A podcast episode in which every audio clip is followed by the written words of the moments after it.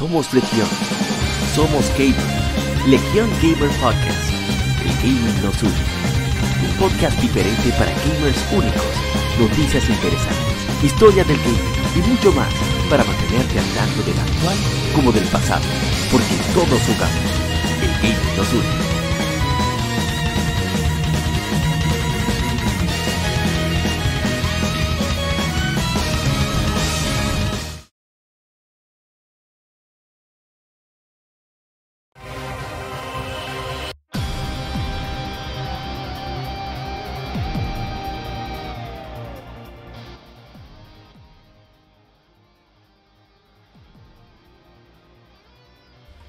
¿Qué tal, colegas gamers? Gracias por acompañarnos aquí en Legión Gamer Podcast. Soy APA, como siempre, un privilegio que nos acompañes en este podcast que habla tanto de actualidad como de títulos clásicos, de temas atemporales. Agradecer mucho la paciencia que han tenido con nosotros durante estas últimas semanas que tuvimos de, ausencia, aunque nos mantuvimos activos con los Gamefemérides, por lo menos en redes sociales, no pudimos hacer streaming eh, cuando quisimos, o sea, transmitir en directo cuando quisimos, cuando debíamos, debido a que no estábamos en nuestro lugar habitual tenemos acceso a internet normal y demás. A pesar de que me llevé los equipos, por lo menos para producir el podcast, no fue posible. Precisamente por entre compromisos y, demás cosas. Pero aquí estamos. Esperamos que eh, poder tener una mejor suerte con ese aspecto del internet para cuando vayamos a otro lugar en algún momento. Y bien, en esta semana jugamos varios títulos. Bueno, estas semanas no que jugamos varios títulos, sino que se acumularon varias de las cosas que tenemos que comentar. Tenemos muchas informaciones, muchas infemérides, eh, títulos que hemos jugado durante la semana y demás. Recuerden que somos, estamos en las diferentes plataformas de podcast. Aparte de YouTube, estamos también en Spotify, Google Podcast, Apple Podcast, Tuning, en fin, en todas las plataformas de podcast como Legion Gamer Podcast o Legión Gamer RD en las redes sociales si quieres seguirnos con las infemérides y demás cosas curiosas que publicamos. Lo hacemos casi a diario, publicamos títulos que están de aniversario. Puedes comentar para que así seas parte indirecta del programa. Leemos todos, absolutamente todos los comentarios. Bueno, siempre y cuando no sean ofensivos, ¿verdad? Eh, así que queremos que, participes, aunque sea de manera indirecta. Eh, más adelante vamos a hablar precisamente en el tema de la semana sobre algunos de los cambios que vamos a tener en el podcast. Este podcast no va a tener eh, lado A, lado B. Vamos a hacerlo en un solo lado porque el tema de la semana va a ser relativamente corto como normalmente lo hacemos. Así que eh, ahí y vamos a arrancar inmediatamente con el vicio semanal. Ah, para que quien quiera saber, están escuchando The Decisive Collision de Trails of Cold Steel 2.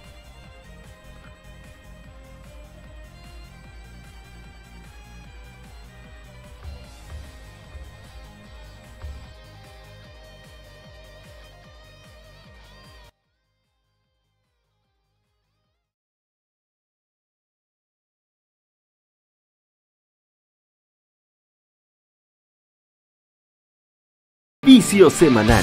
Comentamos los títulos y demos que jugamos recientemente.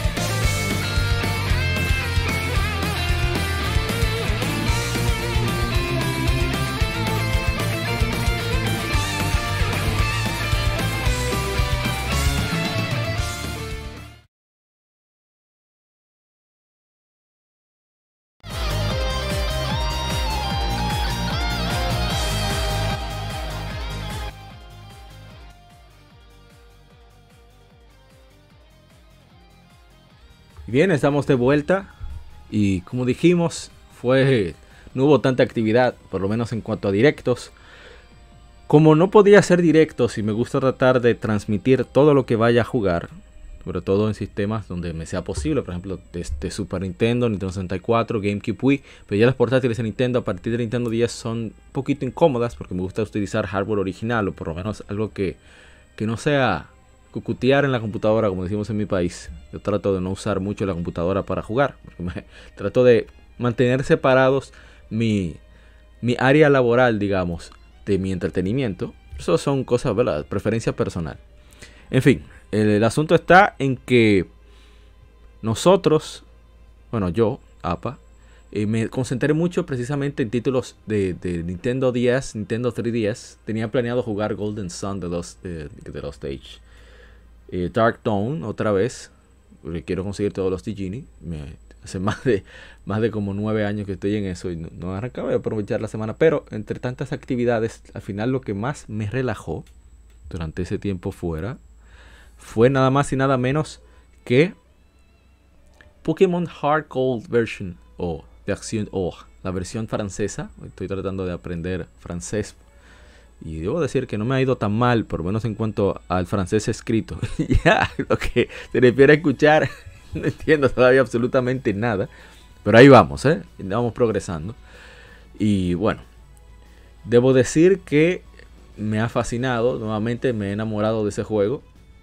Eh, he utilizado Google Translate en, el móvil para precisamente tratar de comprender lo que se, proyecta en, el juego a nivel escrito y, ver las diferencias en, que dicen. Generalmente es muy parecido, no hay muchos cambios, es la misma esencia. La misma esencia.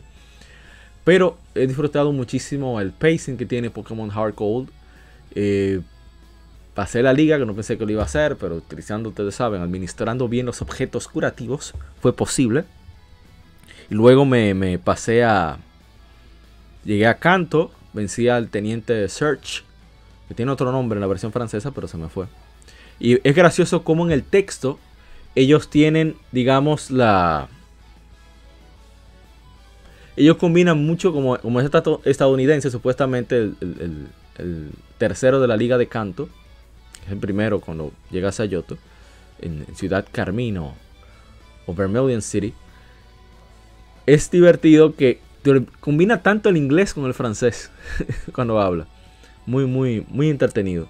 Quiero probar la versión japonesa a ver cómo, cómo va en, ese aspecto. Bien. Eh, ¿Qué más? Eh, también jugué mucho Luigi's Mansion Dark Moon o la, segunda entrega de Luigi's Mansion, es, un juego fascinante para mí en Nintendo 3DS, precisamente por el logro técnico que tiene. Utiliza muy bien el efecto 3D, los visuales son impresionantes para ser de, la, de, Nintendo 3DS. Veo muy bien cómo se mueve el juego, el gameplay está muy muy bien elaborado y es muy divertido. La verdad que Luigi's Mansion es todo, todo, todo un relajo, toda una broma, el juego completo y eso me encanta. Eh, yo llegué hasta la parte donde consigues a Puch, que a mí me encanta ese, personaje de, Mario, o de Yoshi, mejor dicho, que no aparece tanto y ojalá y, apareciera más. Ah, bueno, para hablar sobre la música que está de fondo, Inevitable Search Struggle. Este es un álbum, que ahora mismo no tengo el nombre. Pero parece que este de, del, juego que viene ahora de Falcon, que va a salir en todos los sistemas, por lo menos en PlayStation y, en Nintendo. Eh, The Lane of Heroes Trails from Zero. Me parece que es o de, From Blue, no estoy seguro. Inevitable Struggle. Bien, sigamos con el... ¿Qué más he jugado durante esta semana que no me toque conversar? Estoy pensando... Bueno, jugué Gravity Rush, pero la versión de PlayStation Vita, buscando lo que me faltaba, practicando. Y debo decir que hay una diferencia importante, pero voy a dejarlo para, para cuando presente el juego. Eh, iba a probar... ¿Qué más? Iba a probar en Charlie Golden Abyss como dije, quería aprovechar esos títulos de los cuales no puedo hacer streaming para así avanzar en esos juegos que, por los compromisos de estar bregando con un streaming no le he hecho mucho caso. Pero en fin, eh, vamos entonces con eh, los juegos que sí pude proyectar Ah, antes que nada, recuerden compartir el podcast si les agrada lo que hacemos o lo que hacemos, también lo, que elaboramos en redes sociales, infemérides y demás. Compartirlo para que llegamos, lleguemos a más gente, tengamos más participación, sea todavía más dinámico y más rico la, conversación que tenemos, ya sea con el texto que nos dejan en comentarios de, sobre los juegos en particular que están en aniversario, o si participan aquí en el podcast o, lo que dejen también en, en iBooks, en, aquí en YouTube, en después ya de, en diferido o donde sea. No importa, pueden escribirnos a las mismas redes sociales, en RD, en, en, Twitter, en Instagram, en Facebook, o a través de nuestro correo legiongamerrd.gmail.com. Estoy ahora mismo compartiendo el stream que se me pasó, siempre se me pasa, compartiéndolo en las redes sociales para que, eh, tengan pendiente nuestros colegas si desean participar. Pueden hacerlo de manera indirecta, dejando su comentario aquí en, este stream que se graba en vivo. Y que pueden ver lo que podemos mostrar de lo que estamos jugando. Así que vamos a arrancar ya con el vicio de la semana normal. Que este va a ser largo. voy a tratar de sintetizarlo lo mejor que pueda. Así que vamos inmediatamente a mostrar.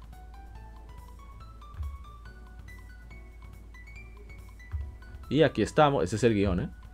Aquí estamos y aquí vamos. Vamos a bajarle a la música.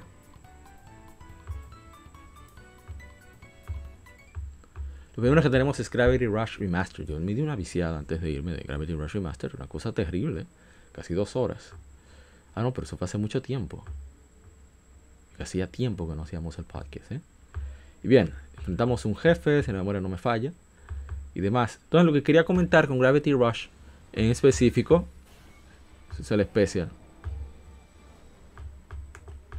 yo siento que hice muchas más cosas en el juego. Voy a poner en la resolución para que no nos, afecte el, ancho de banda y la capacidad de, buenas noches, buenas noches, Nintemax. El gran Nintemax nos acompaña desde Uruguay. Chequen su blog, nintemax.blogspot.com.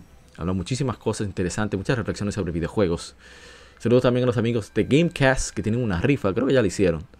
Un podcast muy interesante. Mi hermano Gary Pirómano, que, siempre es muy interesante lo, que conversa en su podcast. A mí me encanta las anécdotas que siempre cita. Igualmente, eh, los hermanos de modo 7 podcast que no se pueden quedar, que tuvieron un especial sobre Tortugas Ninja y también sobre Einhander, un juego de, PlayStation muy poco conocido. Yo lo conocí a través de un, de, un video de uno de mis, de mis youtubers favoritos, que es eh, Beathead 1000, uno de los más auténticos que hay. ¿Y quién más? ¿Me falta alguien? Bueno, conocí un podcast reciente llamado Juego Banias y demás. Yo creo que ahí tuvo un error el PlayStation. Déjame adelantarlo. Sí, no quería avanzar. Bien, con Gravity Rush Remaster, volviendo al tema. Yo jugué la versión original de... ¿qué pasa acá? ¿Se pausó? ¿Se frizó? ¿Qué? Bueno, yo jugué el original. En el original yo no hice, solo hice como dos carreras. El juego tiene muchos minijuegos o, retos adicionales de carreras. Yo no me, yo no trabajé con ninguno. No, no me interesé porque es muy, muy incómodo porque es sí o sí usando el, motion sensing o, el sensor de movimiento de la plataforma PlayStation. Entonces tú tienes que mover la consola en sí y la precisión no es la mejor. Mientras que en Gravity Rush Remaster, que es la versión que, está desplegándose en pantalla, pues puedes fácilmente, en tu control stick tienes la precisión necesaria para tu hacer los movimientos, pero es una chulería. A mí me encanta. Entonces, es la razón por la cual yo dije, no, no, no voy a bromar con esto de la carrera ni nada de eso. Y, y me pareció interesante que el remaster fue realmente, por lo menos en mi caso, que no soy muy fan de esos gimmicks, fue una gran mejora en lo jugable. O sea, yo he hecho la mayoría de los retos que, he tenido, que he visto en el, juego, los, he completado la mayoría con la máxima puntuación. Otros los he dejado porque realmente ya me había cansado intentar. Yo soy malo para eso de carreras. Pero me entretiene mucho el gameplay de, Gravity Rush. Que primera vez que lo jugué no, como que no, no me gustó tanto. Por la, precisamente por eso de la persecución que había que hacer. Pero ahora aprecio más su, originalidad. Bien, vamos a cambiar de juego que ya está bueno. Gravity Rush Master, voy a, tengo que retomarlo. ¿eh? Esto va a ser rápido solamente para mostrar. Están escuchando que estoy dándole a la computadora es porque estoy sin mouse ahora. El mouse dijo, no voy a aceptar que des más clics, estoy harto de ti. Y bueno, toca usar el trackpad. Pero ya viene en camino otro mouse. Esperamos que para el episodio número 140 ya esté todo recuperado. Así que vamos, carga, carga, que tenemos que presentar esto. Tuvimos un, un tres efemérides en una semana, un, tripletazo, tripletazo de lectura, tripletazo de lectura gaming. Quería dejar contenido extra, porque como sabía que no iba probablemente existía esa posibilidad de no transmitir, aunque mantuve la esperanza, por eso me llevé mi computadora, me llevé absolutamente todo. Pero todo, todo, todo. El micrófono. No se imaginan. Todo un bulto lleno de cosas. Entonces leímos la Club Nintendo de agosto de 2004, que fue cuando salió en América. Bueno, se presentó en América, mejor dicho. Bueno, fue cuando salió. Eh, Tales of Symphonia, ese es el, juego de portada. Y, y bueno, eh, la verdad que fue todo un viaje al pasado. Es de las revistas, de las pocas revistas de Club Nintendo que yo poseo físicas. Y le tengo un gran cariño a esa revista por eso. Me encanta ¿eh? la revista. Em, me vendió muy bien la, la Tales of Symphonia. Tiene una expectativa altísima. Porque de por sí ya conocía la saga gracias a, al primer PlayStation. Tales of Eternia fue el primero que jugué, pero cuando yo vi esto, eso fue un salto. La verdad es que los gamers más jóvenes, eso lo ha dicho mucho la gente cobre, también mismo ishidori en modo 7.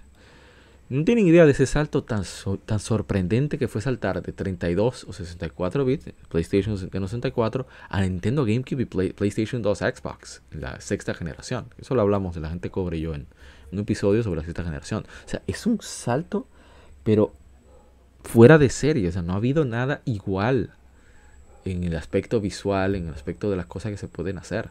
Entonces, con, ese Tales of de un juego de sprites que yo tenía, uno con con un campo de visión completamente 3D, con un cel shade bien trabajado para la época. Todavía el juego se, conserva, en mi opinión, se, ve bastante decente. Y personalmente a mí me gustaría mucho el... O sea, que llegaran a las plataformas todos estos juegos, sí. Y ojalá que lo pudieran comprender los gamers más jóvenes. No tienen idea. No tienen idea. Pero bien, eh, vamos a seguir con eh, si quieren verlo, hay una lista de reproducción en el canal de YouTube para que puedan eh, disfrutar si les interesa o si tienen curiosidad sobre las lecturas gaming, que son de esas lecturas de, revistas. Y vamos, y, vamos a poner la otra. La otra lectura gaming que es precisamente relacionada a Gamefemérides. Y todo lo hacemos relacionado con eso. Ahora vamos con. Ah, eso es quién eres. Me encanta la, la publicidad de quién eres de, que tenía Nintendo en esa época de 2003-2004. Entonces la siguiente lectura es sobre Metal Gear, porque cumplió, cumplió 35 años su lanzamiento a nivel general. Por eso quisimos pues rendirle un pequeño tributo con una, un, pequeño texto. Texto, miren que solo dura 40 minutos la lectura. Pequeño texto que le hicieron los, la gente de Retro Gamer, la edición española, es un texto original, lo cual es muy muy raro. Y la verdad es que muy, muy completo el texto. Te enseña mucho de, la forma, de la filosofía de desarrollo de juegos de Kojima, de cómo diseña, la inspiración que tuvo Metal Gear, etcétera, etcétera. Así que si te gusta la saga, creo que ese, esa lectura gaming te puede servir muy bien para acompañarte si estás en, en labores, ¿verdad? En horario laboral que te permita no tengan los oídos libres, etcétera, etcétera. Que esa es la idea de la lectura gaming, no necesariamente para ver, sino más para escuchar. Y bueno, pues sé que no era. Y por último, lectura gaming. Vamos con esto que creo que va a ser del agrado de, muchos. Es un artículo muy interesante sobre el Game Boy, porque en este mes el Game Boy va a cumplir 33 años de su lanzamiento, creo que en América, no estoy completamente seguro. Un momento. Wait a minute. Pero me engañaron. Ah, no, porque yo no lo puse. Mala mía. Bueno, para aquellos que nos escuchan, estoy desplegando en, o sea, que nos escuchan en, plataformas solo de podcast. Estoy desplegando la, lectura gaming y yo presento los videos que nos llevan precisamente a eso. Y hay muy buenas reflexiones en ese texto. Aparece Jeremy Parrish, que tiene un, proyecto Game Boy Works que habla de muchos juegos interesantes para el Game Boy. Muy completo, debo decir. Muy chévere. Y, la verdad es que hay muchas reflexiones de coleccionistas, de desarrolladores también, muchos desarrolladores británicos sobre todo. Porque recuerden que Retro Gaming originalmente es una revista británica que se edita en diferentes idiomas en diversos países. Y em, debo decir que yo disfruté mucho ese texto, muy, muy completo, muy interesante, muy particular, porque se trata de puntos de vista muy diferentes, o sea, de punto de vista de desarrolladores, punto de vista de coleccionistas, punto de vista de de, vamos a decir, reporteros serios del gaming o, apasionados del gaming, que yo diría que hay muy pocos de esos hoy en día, lamentablemente. Bien, sigamos con videojuegos. Voy a poner el siguiente. Durante esta semana no, no jugué tanto, debo decir. No hubo mucha variedad, mejor dicho. Pero no creo que haya mucha variedad en la siguiente semana. ¿eh? Estoy en Jaxa 4 centrado full. Quiero sacarle el mayor provecho antes de pasar a Jaxa 5. Estoy luego por comenzar Jaxa 5. Para luego seguir con Jaxa 6. Y bien, aquí tenemos el jueguito al que le, que le di. Eh, como saben, yo no soy un gran jugador de Rocket League. Pero a mí me fascina el jueguito. Porque es divertido. Yo me incomodé un poco con Psyonix, con Epic Games, por el cambio que tuvo el juego. Eh, un cambio que yo considero innecesario o sea, la manera de... Es necesario en el sentido de, cómo funcionaba, porque era, era justo. Pero ahora no es justo, ahora es un disparate.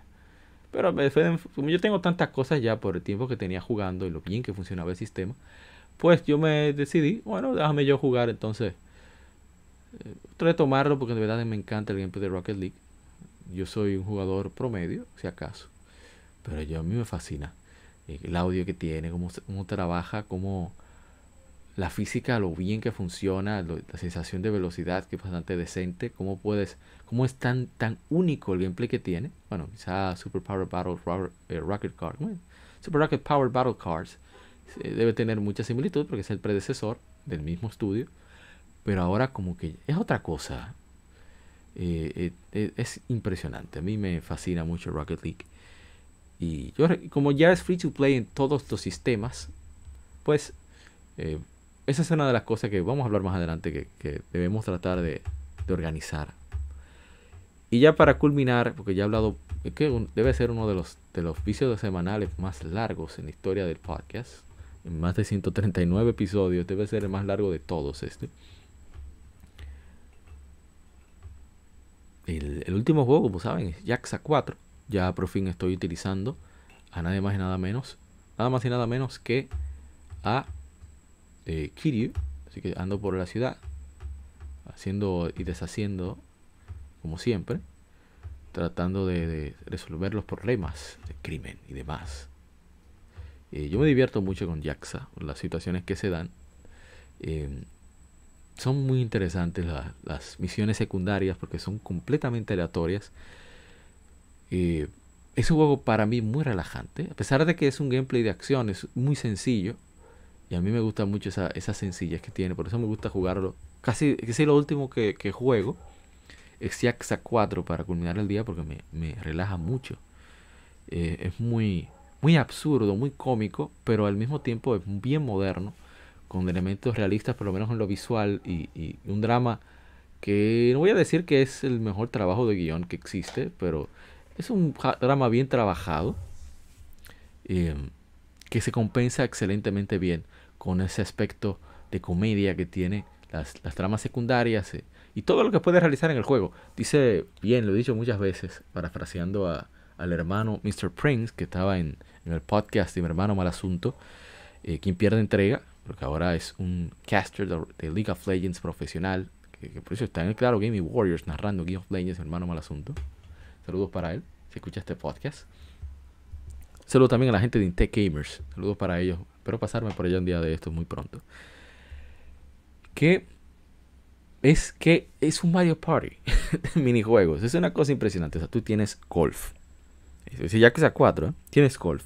Tienes un juego de navecitas en el arcade de Sega. Que existe en la vida real, en la misma. Bueno, existía en la vida real, en el mismo, el lugar donde está de Kamurocho, que se va a en una zona rosa llamada Kabukicho.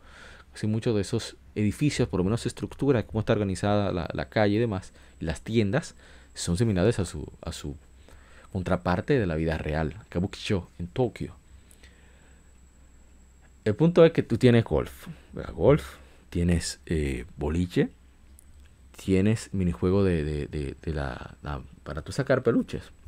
Tienes el minijuego de disparos originales de Yaxa 3, Yaxa 4. Tienes, ¿qué más? Un minijuego pseudo 2D donde con el gameplay de Jaxa tienes que vencer a enemigos.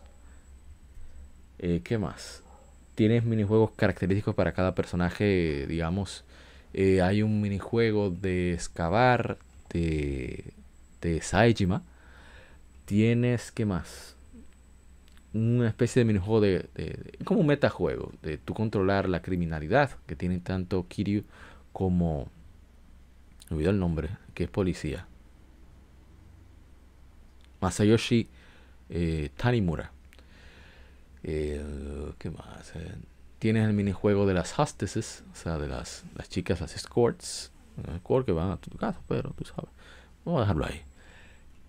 Tienes, o sea, que tienes un, dating sim en el juego. Tienes también el entrenamiento de las hostesses para que mejoren. Eso también es un gameplay aparte. Eso es más profundo que Pokémon, ¿eh? eh qué más? Eh, como 9. O sea, el juego tiene, tiene algo. Ah, tiene Shogi, tiene Mahjong, que son dos juegos tradicionales de allá, de Japón y de Asia. Tienes también otros juegos tradicionales de apuestas. Tienes casinos. Tienes como 14 minijuegos diferentes en, este juego de acción-aventura con elementos RPG. Para mí es RPG. En mundo abierto, pero también lo que me gusta es que es un mundo abierto eh, condensado, bien trabajado, sin presión sin tener que ponerte a 70.000 flechitas para actividades diferentes, eh, que el, pacing de lo que te aparece va relacionado con la historia, muchas cosas opcionales, que si quieres la desactiva, no tienes que ir, pero eh, en, fin es un juego que yo encuentro súper relajado y relajante, mejor dicho. Y por eso que a mí me fascina. Aparte de, de la lo bien trabajado de los personajes, bien elaborados que están. Yo me encanta Kiryu Kazuma, súper fan. Yo hasta un tiempo duré con Chivita, igual que Kiri. Bien, vamos a dejar hasta ahí el vicio de la semana. Ha sido bastante extenso. 26 minutos. Debe ser el más extenso de la historia, repito, de, de Legion Gamer Podcast. Y, bueno. Vamos entonces a, a, pasar al Game Informe. No te muevas, seguimos aquí en Legion Gamer Podcast. El gaming nos une.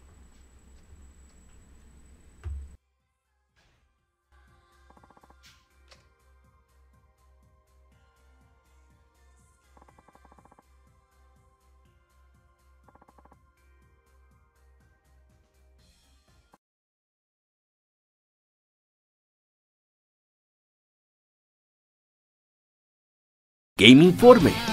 Las noticias de la semana debatidas y comentadas.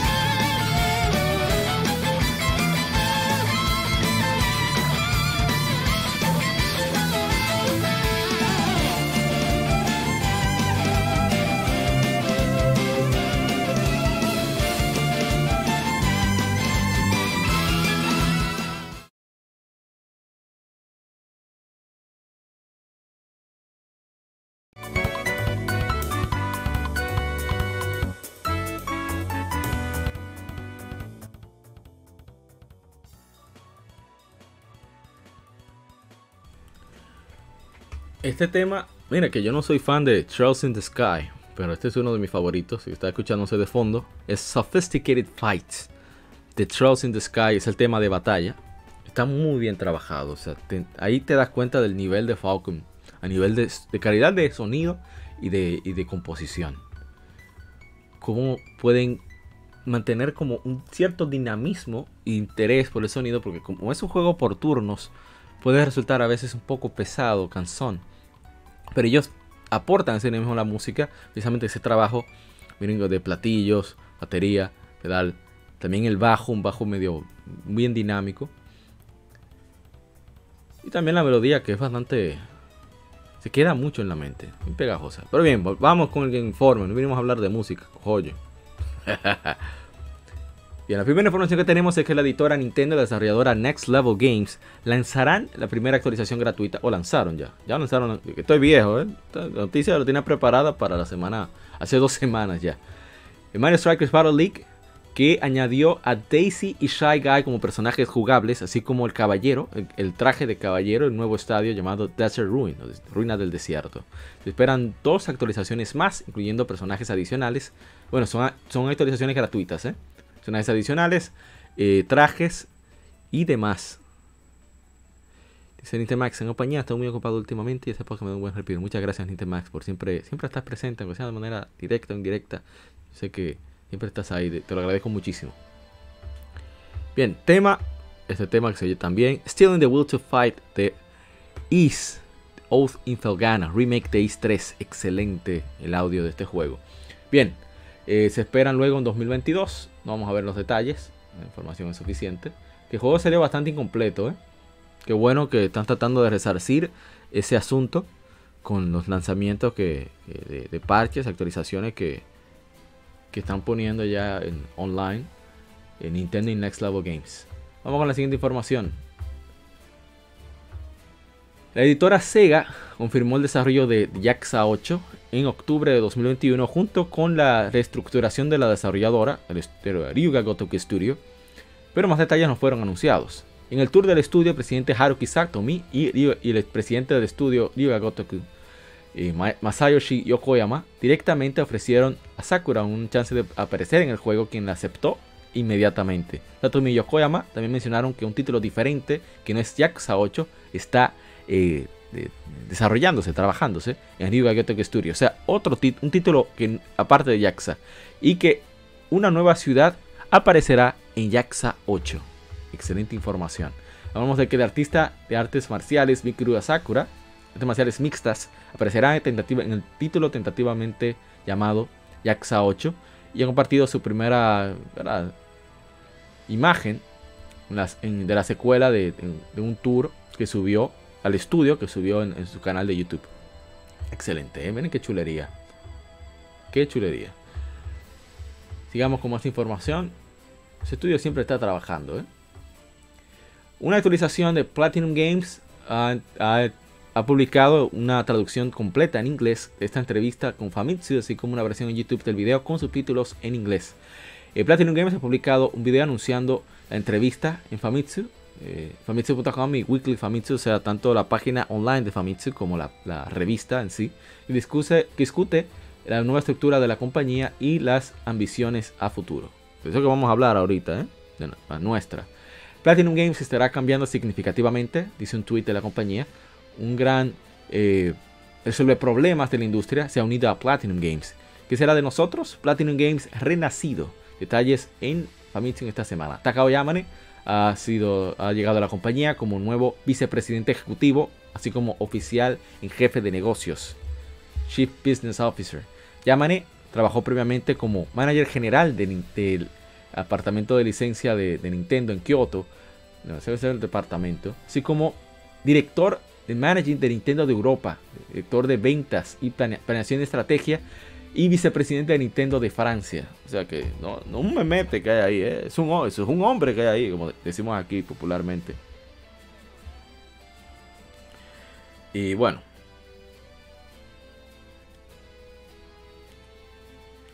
Vamos a continuar.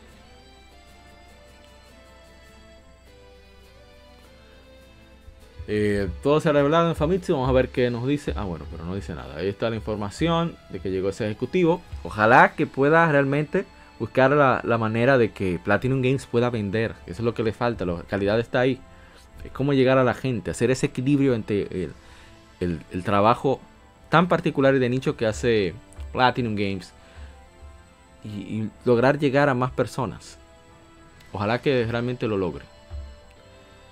Continuando, la Federación, Confederación Mundial de Béisbol y Softball, World Baseball Softball Confederation, y Konami han firmado un memorándum de entendimiento, de comprensión para desarrollar y crear un nuevo videojuego de béisbol y una competencia internacional nueva de eSport, anunciaron las compañías.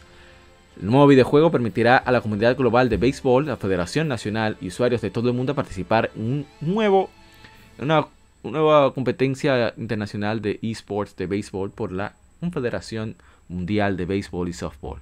Siguiendo nuestra alianza y enorme éxito con la serie virtual olímpica el año pasado, la Confederación Mundial de Béisbol y Softball está orgullosa de trabajar con una, un talento, un gigante de la, de la publicación de videojuegos como Konami en este emocionante nuevo proyecto, lo cual tiene potencial, cual tiene potencial ilimitado para crecer nuestro deporte y conectar con audiencias que aún no hemos alcanzado, dijo el presidente de la Confederación Mundial de Béisbol y Softball, Ricardo Fracari, en una conferencia de prensa.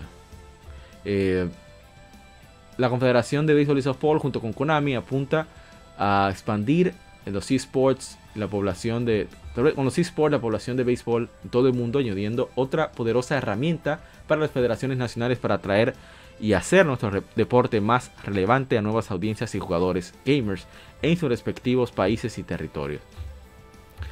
Dice el, director representativo y presidente de Konami, Hideki Hayakawa, que añadió, estamos eh, regocijados de estar trabajando con la Confederación en esta nueva iniciativa de esports global. Hemos estado tomando retos para desarrollar, esports y llevar a cabo eventos como la eBaseball Pro League y adoptar el título para el evento de demostración de juegos Asian Games.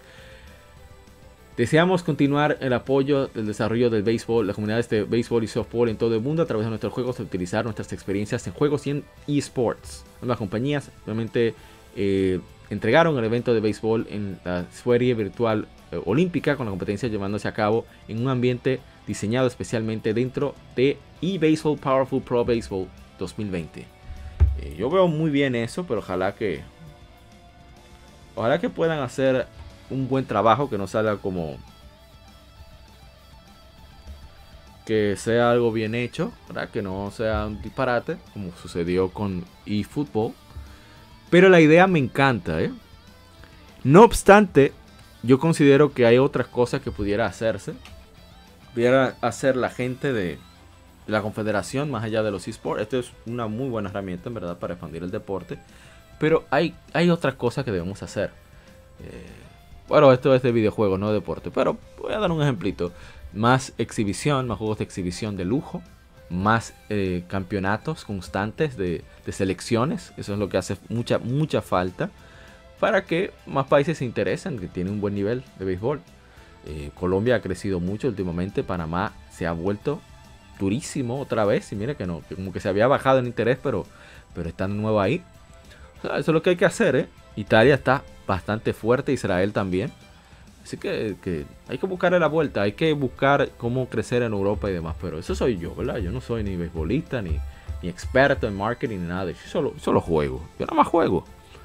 Bien, sigamos con la siguiente información, que son bastantes. Microsoft añadirá Discord Voice Chat, chat de voz, ¿eh? a Xbox Series y a consolas Xbox Series y Xbox One, anunciaron las compañías. Está disponible para Xbox Insiders a partir de hoy y se expandirá a más en las siguientes semanas. Todos tus amigos y comunidades en un lugar. Prepárate para conectar con tus amigos de Discord y comunidades en Xbox. Discord Voice Chat llegará en Xbox. Discord Voice Chat llegará a tu Xbox Series y Xbox One. Podrás hablar con cualquiera en Discord a través de canales de voz o llamadas grupales directamente desde tu consola, siendo más fácil conectar con amigos a través de móviles, Xbox y PC. La actualización iniciará con Xbox Insiders hoy y estará disponible, estará disponible pronto para todo el mundo. Eh, a ver, voy a tratar de ver cómo es el asunto. Que jugando Infinite con amigos de consolas y PC, explorando nuevos lugares, ok. ¿Cómo va a funcionar? Para iniciar, abre la guía, presionar el botón de Xbox en tu consola, luego Parties y Chats y presiona probar Discord Voice en Xbox.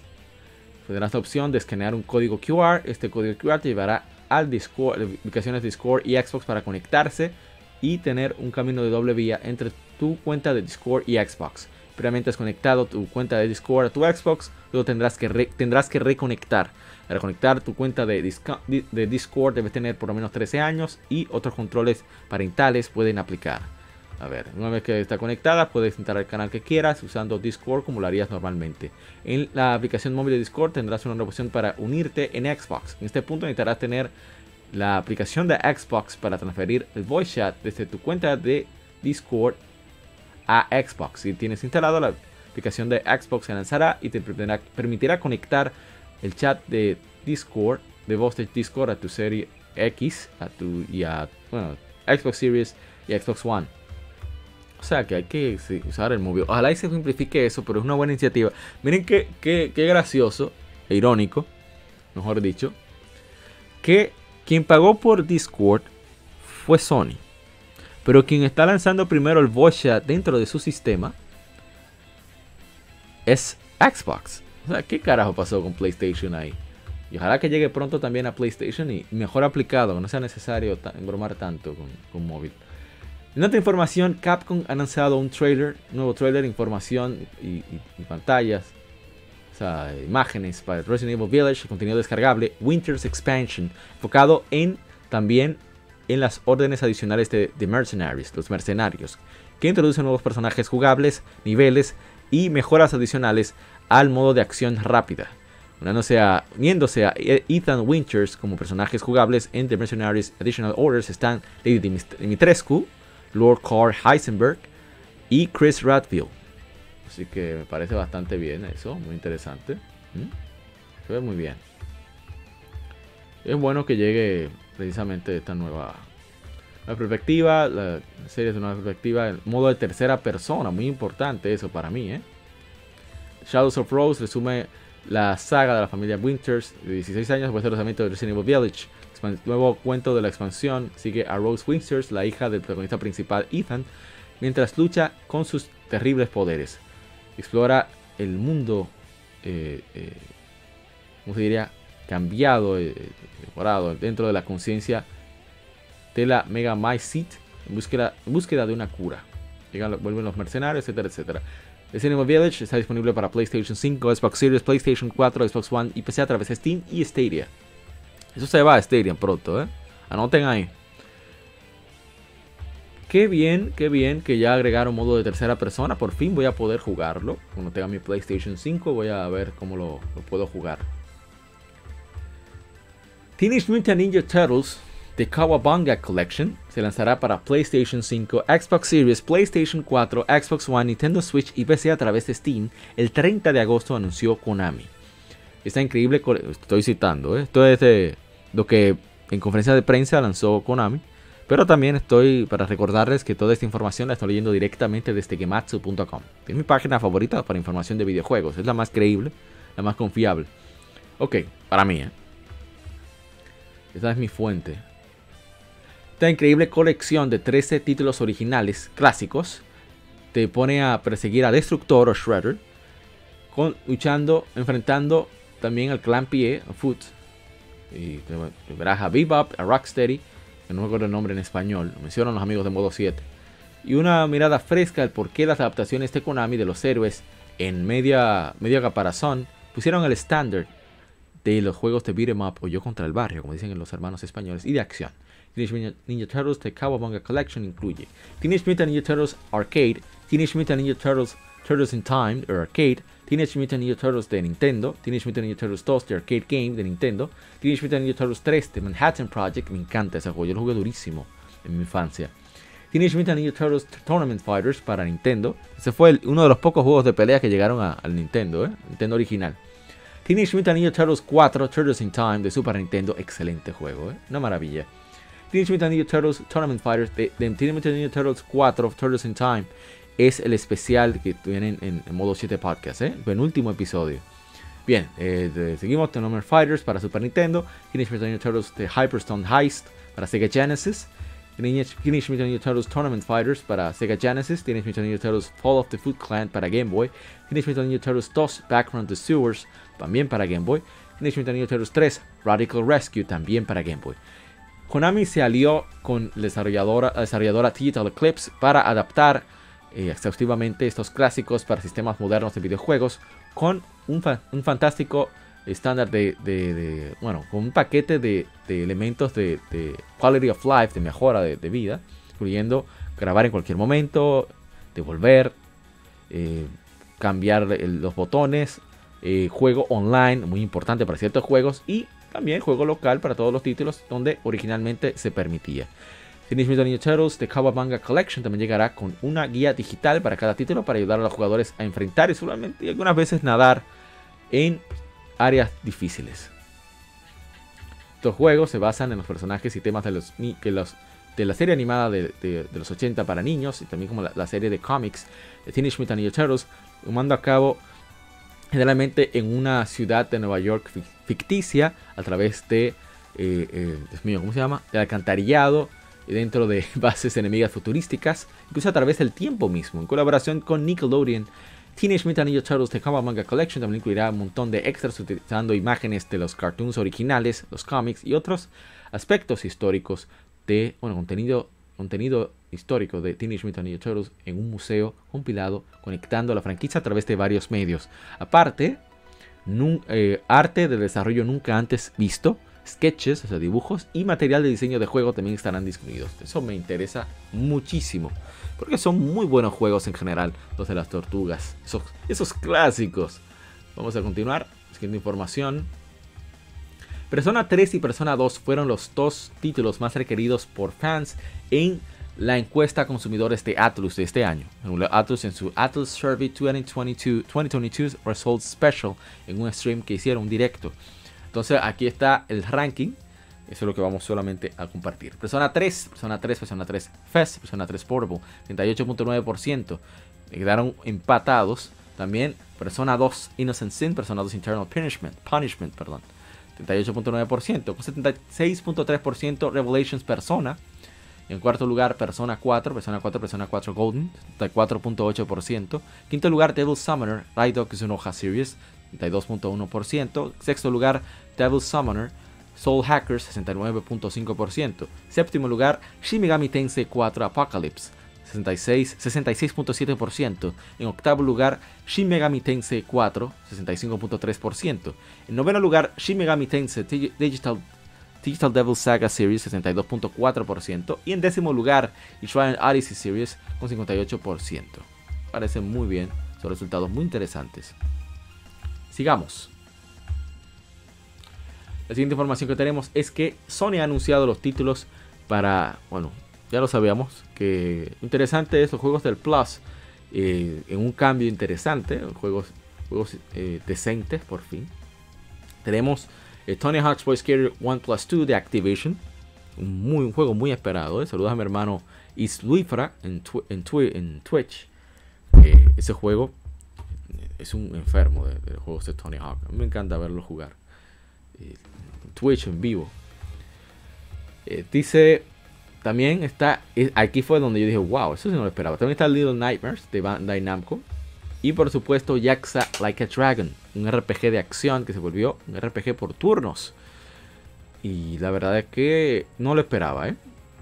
eh espero pronto llegar a, a Yakuza 7. Puede que termine Yakuza, 7, 4, voy con Yakuza 5, luego voy con Yakuza 6, eh, The Son of Life. Luego me muevo a Yakuza 2 Kiwami. Y ahí es que no voy a comenzar Yakuza 7, Yakuza Like a Dragon. Así que los, fans, los, los, los fans de PlayStation, los que tengan PlayStation Plus, aprovechen ahí que Yakuza Like a Dragon es un excelente juego. Y para aquellos que no dominen el inglés, pues este juego está subtitulado en español.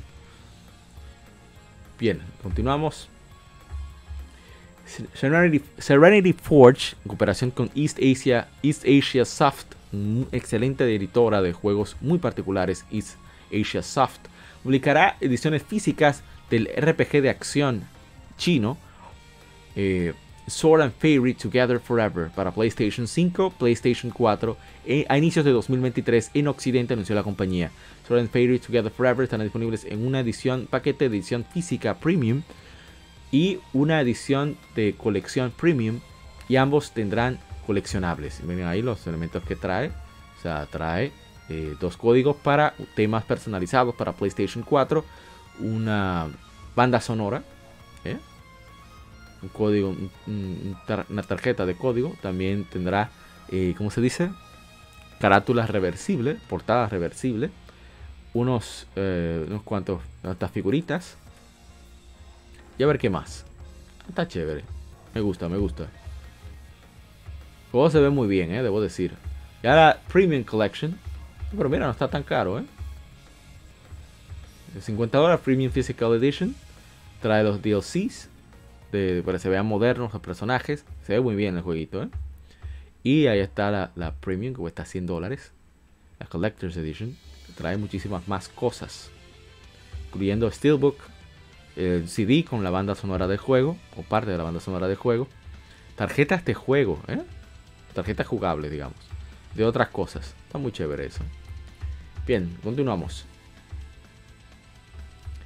PlayStation 5, todos los números de Sony, ha distribuido 21.7 millones de unidades de, en todo el mundo, anunció Sony en sus resultados financieros para el año fiscal que culminó el 31 de junio de 2022. total de 2.4 millones de unidades de PlayStation 5 fueron distribuidas durante estos tres meses que culminaron el 31 de junio de 2022. La distribución aumentó 100.000 unidades de los 2.3 millones eh, que se distribuyeron durante el mismo periodo, el año fiscal previo. Aquí más estadísticas. Hubieron 47.3 millones de suscriptores de PlayStation Plus hasta el 31 de junio de 2022, que es un millón más de 46.3 millones de suscriptores durante el mismo periodo del año fiscal anterior. El software combinado de PlayStation 5 y PlayStation 4 vendió 47.1 millones de unidades en el primer cuarto del año fiscal 2022, que son 16.5 millones de juegos menos, comparados a los 63.6 millones de software vendidos durante el mismo periodo de tiempo del año fiscal previo. 6.4 millones de unidades fueron títulos first party, que son 4.1 millones de unidades menos de los 10.5 millones de unidades vendidas durante el mismo periodo del año fiscal previo. 79% de las ventas de software fueron totalmente digitales, comparados al 71%, por 71 del año previo. Eso no voy a decir preocupante, no me sorprende. Eh, la gente está más acostumbrada ya a comprar sus juegos directamente desde la tienda, que, llegue digital, esperar a que descargue. Yo seguiré comprando físico lo más que pueda, si yo me permita. Yo de admitir que, aparte de que muchos juegos nunca llegan en físico, o se ponen muy caros en físico, eh, hay demasiadas ofertas en digital. Entonces, eh, no es lo mismo soltar 5 o 6 dólares que soltar 20. Soltar 20, que es lo que generalmente hago con los físicos. Pero qué bien sigue esa canción, deja ver el nombre. Severe, Severe Blow de Trails of Cold Steel 2. Muy bueno, me gusta, me gusta. Sigamos.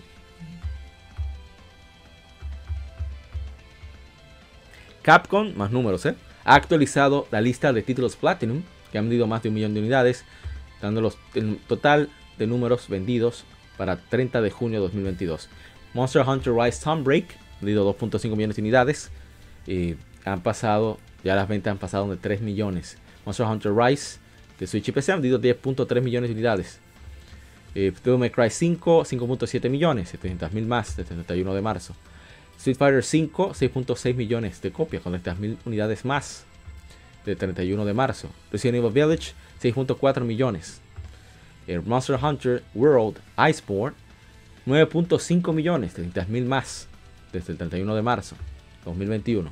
Monster Hunter World ha vendido 18.3 millones de unidades, 30.000 más desde marzo 31 2021, 31 de marzo.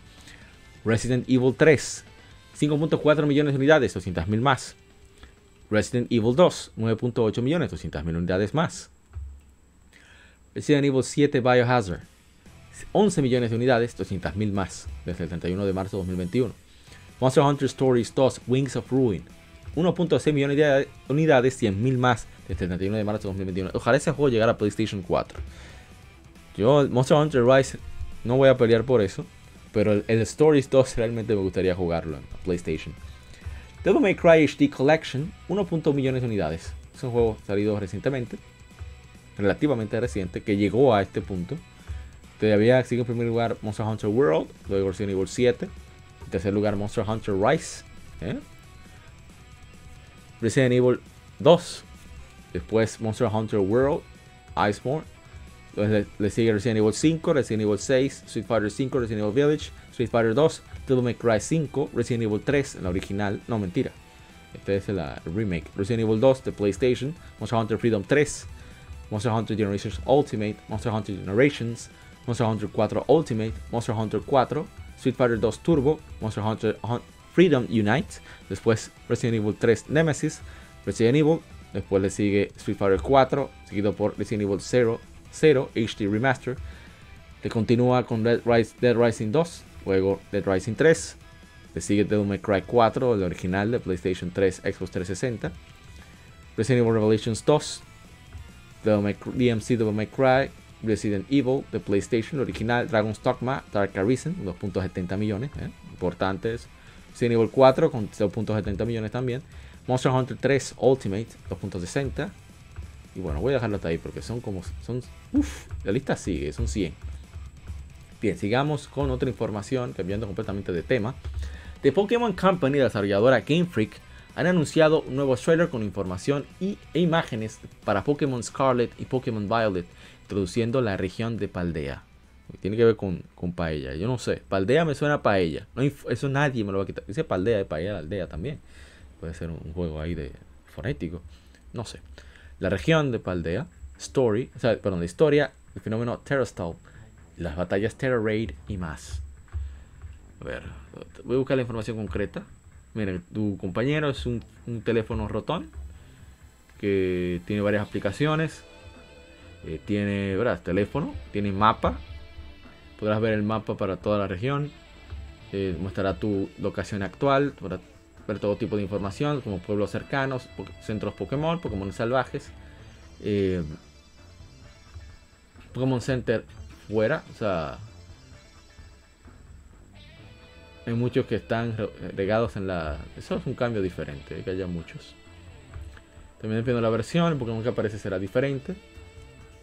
El Arbitar Stone Journal aparece en Pokémon Scarlet, mientras que Bagon y Iskew aparecen en Pokémon Violet. Entonces no voy a ver lo de la historia, no es tan importante. El rango de. apunta por el rango de campeón en los gimnasios, puedo decir en el orden que quieras. A ver. Si pasas el examen, tu fuerza será aceptada, podrás, tendrás, te darán la marca de rango de campeón. Siéntate el objeto de admiración de otros entrenadores. Estoy viendo si hay algo diferente. Oh, pero mira, en una liga especial y una clase especial de, de rango pro entrenadores Pokémon que han alcanzado el rango de campeón. Estos entrenadores han crecido con sus Pokémon para eh, sorprender, maravillar a las audiencias con sus habilidades en batalla.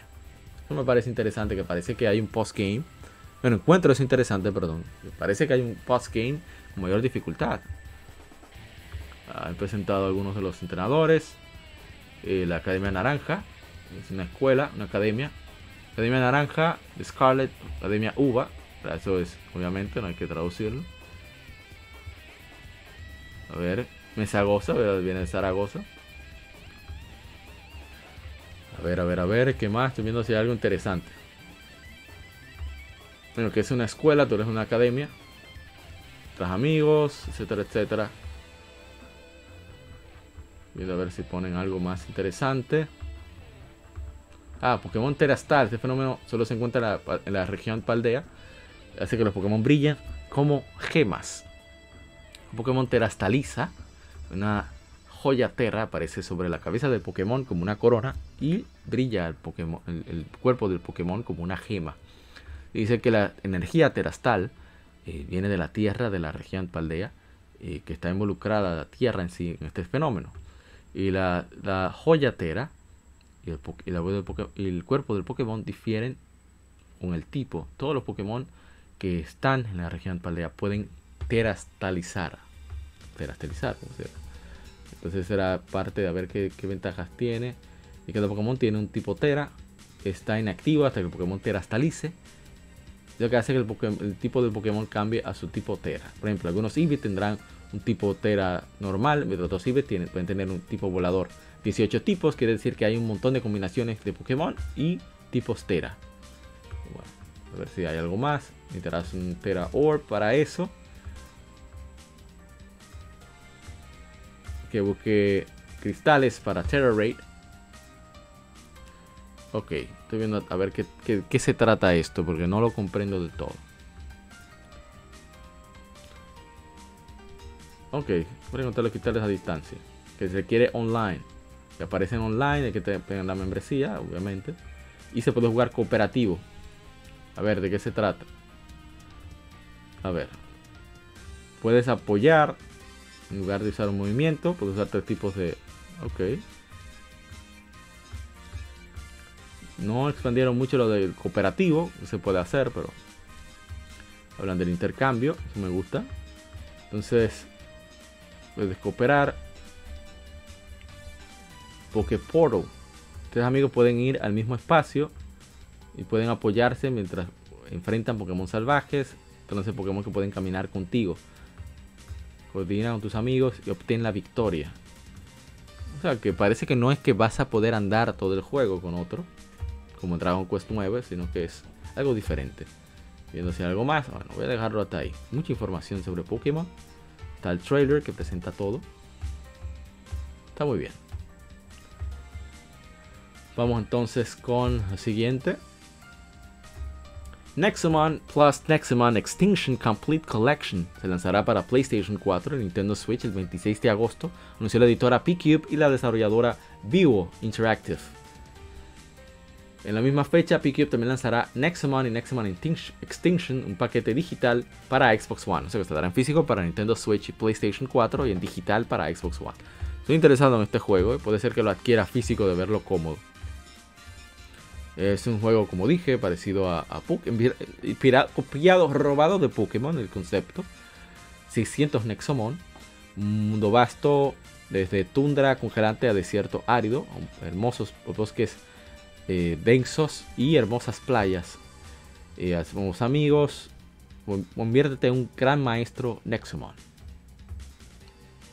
A ver, nuevo Nexomon. Ok. No presentaron gran cosa, solamente que va a llegar. Esto es, puro Sprite, el Nexomon. Estaría el otro como vamos a presentar más adelante. Numeritos de Nintendo, ¿eh? ¡Nintendo! ¡Woohoo! Nintendo Switch ha vendido 111.08, o sea, 111 millones 80 mil unidades en todo el mundo del 30 de junio de 2022, en su último reporte financiero. Total de 3.43 millones de Switch y 41.41 millones de software fueron vendidos durante los tres meses. También ha puesto una actualización de los títulos First Party. Eh, días de los juegos mejores vendidos de Switch hasta el momento son Mario Kart 8 Deluxe con 46.82 millones. Eh, luego sigue Animal Crossing New Horizons 39.38. Luego Super Smash Bros. Ultimate con 28.82 millones. En cuarto lugar, Legend of Zelda Breath of the Wild con 27.14 millones. Luego le sigue Pokémon Sword y Pokémon Shield con 24.50 millones. Más adelante está Super Mario Odyssey con 23, perdón, Pokémon Sword and Shield en quinto lugar con 24.50 millones. Luego está Super Mario Odyssey con 23.93 millones. Está después en séptimo lugar Super Mario Party con 18.06 millones. Después le sigue Pokémon Brilliant Diamond y Pokémon Shining Pearl con 14.79 millones. Ahora está en noveno lugar Pokémon Let's Go Pikachu y Pokémon Let's Go Eevee con 14.66 millones. Y en décimo lugar Ring Fit Adventure 14.54 millones. También en números adicionales de ventas, Nintendo Switch Sports 14.84 millones, Kirby and the Forgotten Land 4.53 millones. En tercer lugar, Mario Strikers Battle League 1.91 millones. Más de 863.59 millones de juegos de Switch se han vendido en todo el mundo. Así que ha ido muy bien a Nintendo. ¿eh? Ya va a superar, ya por lo menos en un par de meses ya supera probablemente, posiblemente a, a PlayStation 4 por 116 millones. Editora Bandai Namco, la desarrolladora Arc System Works, lanzará, lanzarán unas versiones para PlayStation 5 y Xbox Series de Dragon Ball Fighter Z o Fighters con rollback, el netcode rollback implementado, anunciaron las compañías. No han anunciado una fecha de lanzamiento. También llegará la versión de PC de Dragon Ball Fighter Z, aunque los jugadores que ya tengan la versión de PlayStation 4 o Xbox One podrán pues eh, hacer el upgrade, la mejora tener la versión de PlayStation 5 o Xbox Series libre de costos. Productora de Dragon Ball Fighter Z, Tomoko Hiroki. También confirmó que este será la actualización final del juego, ya que no hay personajes adicionales o actualizaciones de balance planeados para lanzarse en el futuro. Ella dice que ya está lo mejor máximo posible con sin planes futuros para nuevos personajes o ajustamiento, ajuste este balance, ajustamiento, ajuste este balance. Hiroki en eh, Evo 2022. Dice Dite Max, es vendido lo que ha, increíble lo que ha vendido Switch, así es. Y va a seguir vendiendo, por eso es que no están por sacar otro sistema por el momento. Que ya, ya este año debe ser su pico. Vamos a ver, a Dragon Ball Fighters eh, está disponible ahora para PlayStation 4, Xbox One, Nintendo Switch y PC a través de Steam. La versión de Switch no va a tener el rollback netcode. A ver, resultado de, muchas pruebas del Rollback System está confirmado que la implementación puede aplicarse a PlayStation 5, eh, Xbox Series y PC. Estamos trabajando oficialmente en su producción. La versión de PlayStation 4 será compatible con un sistema de mejora, mientras que la versión de Xbox One será compatible con Smart Delivery. Eso está muy bien.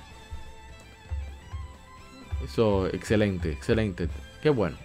Es el mejor juego de pelea ahora mismo. Por lo menos en cuanto a competitivo, creo. ¿eh? yo no soy experto, pero es lo que parece. A ver qué más. Bandai Namco lanzará una actualización gratuita para Tekken 7, 17 de agosto. El cual añadirá balance, ajustes de balance y nuevas tácticas, anunció la compañía. También el, final del de trailer de anunciamiento gratuito mostró un, que un nuevo juego de Tekken está en desarrollo. Prepárense. muestra un nuevo render de Kazuya Mishima. Tekken 7 está disponible ahora para PlayStation 4, Xbox One y PC a través de Steam. Así que excelente, ¿eh? Ese Kazuya que no descansa, qué hombrecito en broma ese, Dios mío. Que no deja a su hijo en paz. Y en otra información es que presentaron a las nuevas, a Kimberly y a Yuri, eh, me encanta Yuri, eh, Yuri se ve bien, y a Kimberly, y para de, de, Yuri de Super Street Fighter 4 y la nueva Kimberly estarán jugables en Street Fighter 6, anunció Capcom. Um, no voy a, leer mucho, ya que no tengo mucho que decir. Kimberly creo que es de Estados de, de México, ¿no? Creo que es ella. A ver, a ver. No debe ver si habla del origen del personaje. Oye, que ella es ninja supuestamente. ¿eh?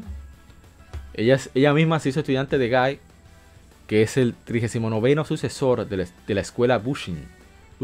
Puede vencer, a su maestro Zeku, el 38 sucesor. A ver, es un prodigio que se graduó de, la universidad temprana y ahora quiere ser una ninja. Ella le encanta la cultura pop de los 80. Ok. Ella bastante no sé, vamos a decir forzado un poquito el personaje. ¿eh? Como que fue un checklist. Pero eso soy yo. Tirando mi venenito. Algo tenía que llevar veneno. ¿Qué esperaba? Pero se ve bien el personaje por lo menos.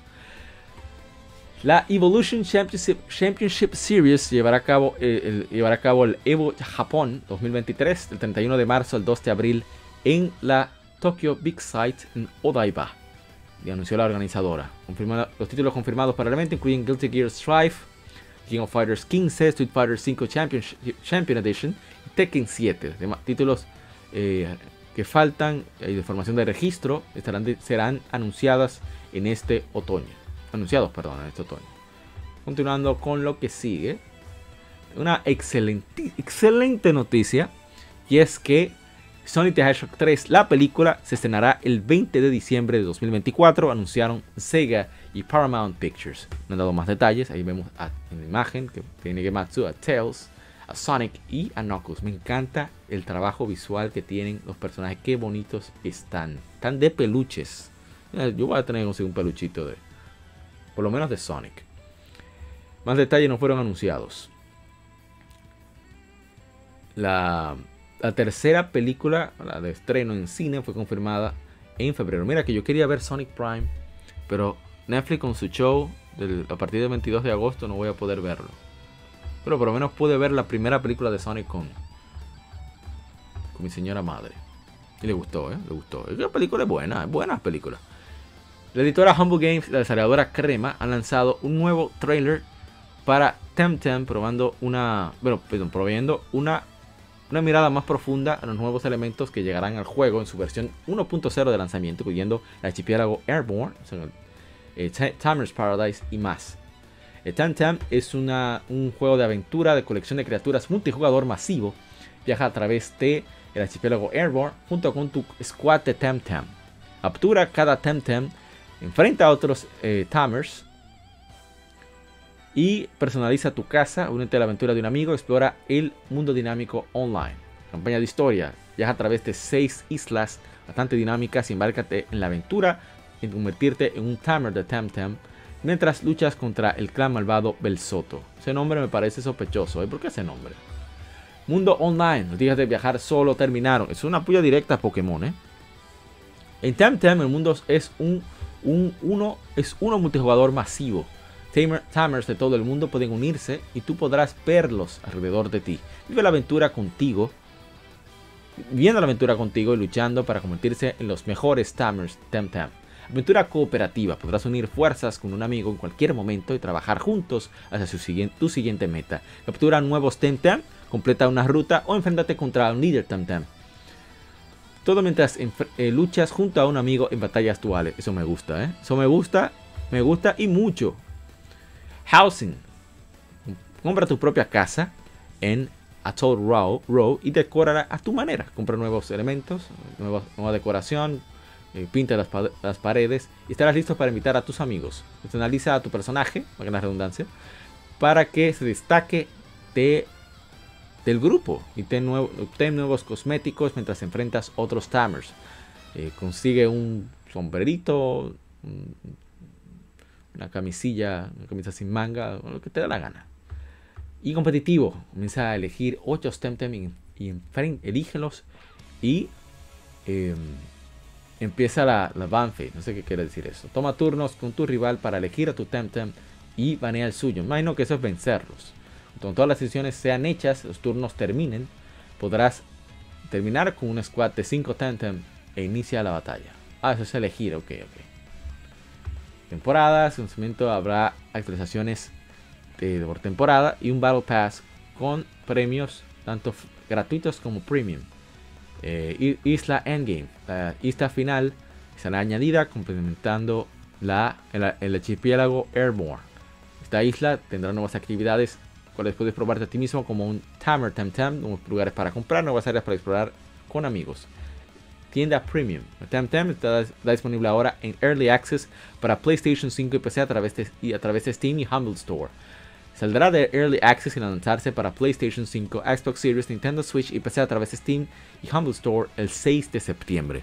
Yo estoy loco por ese jueguito, ¿eh? No es que me gusten mucho los diseños ni nada de eso, de los monstruos, que se ven bien. Es más la intención que hay detrás del juego. Me encanta. Eh, van con todo. Que son, son ambiciosos. A mí me, me gusta mucho eso. Me gusta mucho. Eso es lo que. Ojalá que tenga muchísimo éxito. Que le meta presión a The Pokémon Company, que están muy cómodos. Para que tengan que trabajar en la parte creativa del juego. Y adentrarse más. ¿Qué es lo que hace más falta en, la franquicia de Pokémon? Bueno, pero también a que la gente le gusta que le vendan exactamente lo mismo. Así que yo no los culpo. Crea fama y échate a dormir, dice el dicho. En otra información, ya casi culminando este, este Game Informe, no el podcast, ¿eh? el Game Informe editora Warner Brothers Games y la, desarrolladora Avalanche Software han retrasado Hogwarts Legacy de su previa fecha pactada de, de, ¿cómo se dice? Tiempos pascueros de 2022. Quítenle la S, aquí quiere decir otra cosa. ¿eh? Em, y la han movido de 2022 a 10 de febrero de 2023 para PlayStation 5, Xbox Series, PlayStation 4, Xbox One y PC a través de Steam. La versión de Nintendo Switch tendrá su fecha de lanzamiento revelada pronto. Howard's Legacy, eh, se le anunció. Ah, pero yo creía que iban a hablar más del juego. Yo no voy a buscar los detalles. Ojalá que salga un juegazo. Eh. No es que yo sea fan de Harry Potter. No me interesa. Si le va bien o le va mal. O sea, para yo jugarlo. Pero si sale bien, y lo pruebo, lo veo y me gusta, yo lo compro. Yo no tengo problema. ¿eh? Yo no voy a, a, pelear por un jueguito bueno. No, al contrario. Se compra cómodo. Seguimos. Sunsoft. Yo no esperaba absolutamente jamás que esta compañía iba a anunciar algo. Pero Sunsoft tendrá un, evento digital el 18 de agosto será a, las, a la 1 de la tarde, tiempo del Pacífico, 4 de la tarde, hora del este, que es la hora de, aquí de República Dominicana por el momento. Donde revelará sus planes de títulos próximos a publicarse en 2022 y 2023, anunció la compañía. Podrás verlo a través de YouTube. Y voy a citar lo que dicen. Aunque hemos estado muy tranquilos por un tiempo, muchas cosas han estado sucediendo detrás de escenas, dijo el manager general de Sunsoft, Yuichi Ochi, en una conferencia de prensa. Estamos muy emocionados de poder finalmente compartir nuestra visión del renacer de Sunsoft con fans eh, eh, de, antaño y nuevos y recientes. Donde Sunsoft es una desarrolladora, es la división de desarrollo de videojuegos de la manufacturera electrónica japonesa Sun Corporation, que se estableció en 1971. En 78 Sunsoft comenzó a, desarrollar juegos en arcades con dos títulos, Black Challenger y Black Perfect. Han tenido varios hits o éxitos de arcade a inicios de los 80 como Arabian, Iki y Kangaroo.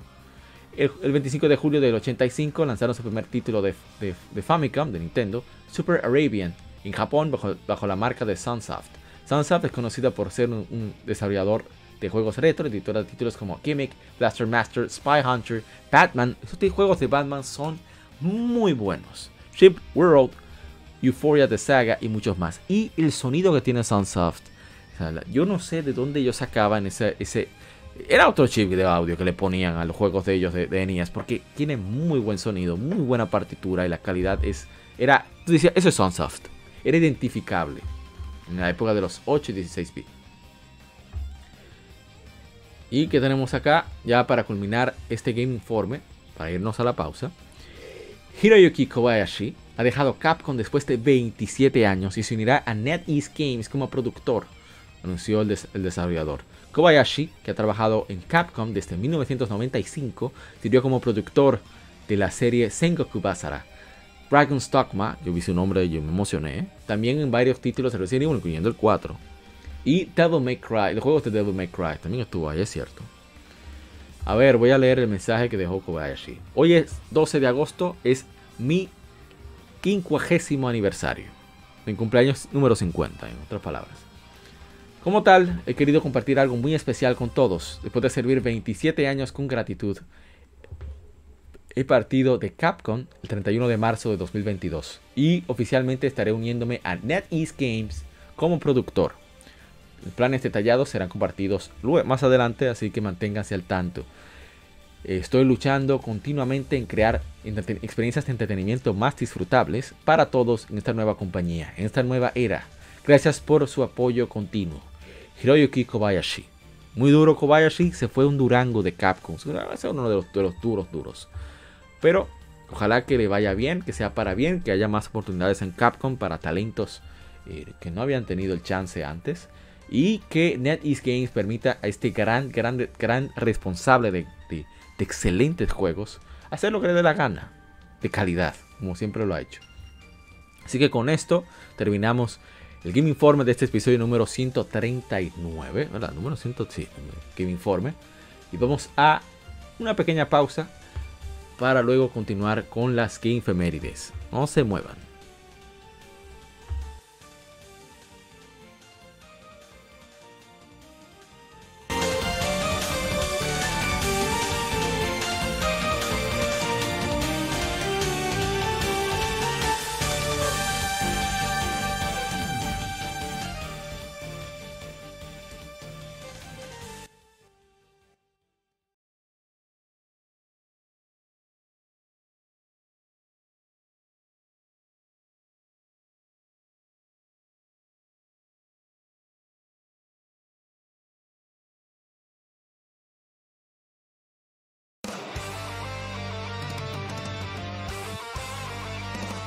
Para revivir los grandes momentos y títulos del videojuego clásico, no dejes de escuchar cada mes Modo 7 Podcast.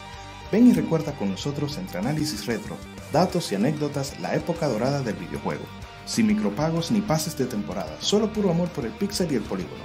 Modo 7 Podcast, la retroaventura comienza ya.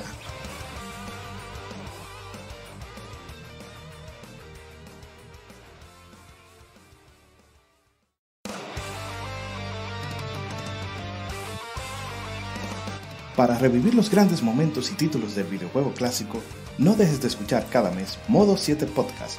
Ven y recuerda con nosotros entre análisis retro, datos y anécdotas la época dorada del videojuego. Sin micropagos ni pases de temporada, solo puro amor por el pixel y el polígono. Modo 7 Podcast, la retroaventura comienza ya.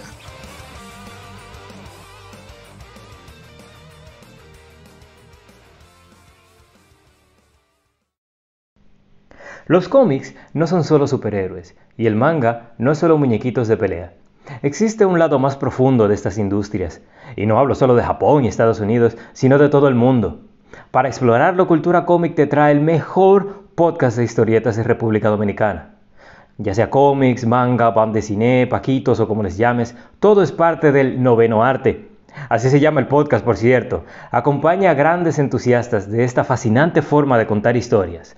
Cultura Comic presenta Noveno Arte. Búscanos en el canal de YouTube de Cultura Comic y cada domingo te traeremos un nuevo capítulo de Noveno Arte.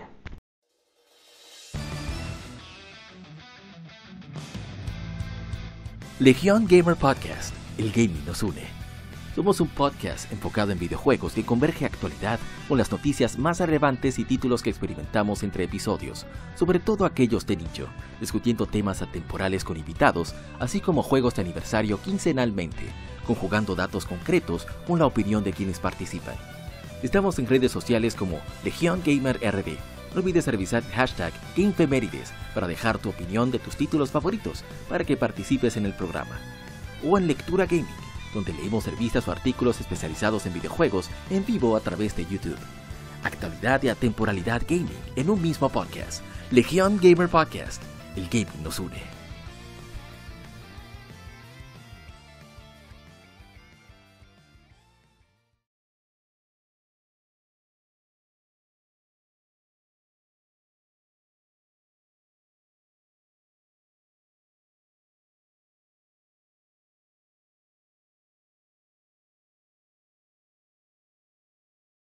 Gamefemérides. Juegos y consolas de aniversario son comentados entre hechos y anécdotas.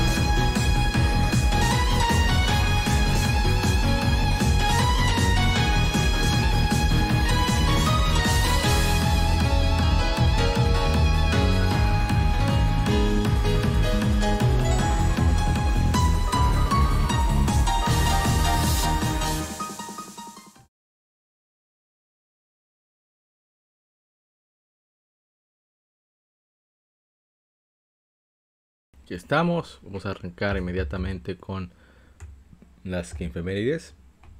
Gracias por continuar con nosotros. Gracias Nintemax por estar por ahí. Y vamos a poner el juego que toca desde el principio, ¿no? Para así a ir a, ¿cómo se dice? Adelantando. Que no es este el primero que toca leer algo sobre el mismo. Un momento, porque no lo veo ahora? Me perdió. Y yo que tengo eso tan siempre tan pendiente, ahora, ahora sí, sí, sí, definitivamente. Es un juego que aquí en América no salió, pero voy a hablar de él en su momento. Mientras tanto voy a, a poner a desplegar la imagen. Y aquí la tenemos. Es un jueguito que no salió aquí en Occidente, pero vamos a dejarlo ahí de fondo. Mientras tanto, a lo que vamos llegando. Yo la verdad que me, me encanta, ¿eh? Bien. Subir un poco más el volumen. Y acá. Para que se escuche un poquito, ¿no? Ahí, supongo que se escucha algo. Ahora sí. Disculpen nuevo todo este movimiento que hay que hacer que mucho malabares cuando es en vivo. Bien. Hace 19 años se lanzó Star Wars Knights of the Old Republic, un RPG del universo de Star Wars. Em, voy a ver si hay comentarios. En Facebook no tenemos comentarios. Ver en Instagram. Todo que sea como tan, tan conocido en nuestras latitudes, aunque se habló mucho de él en revistas como EGM en español y demás. Que voy a tratar de ser más conciso los juegos, a menos que, me inspiren, como el caso de este que está en pantalla, que de verdad que me fascina.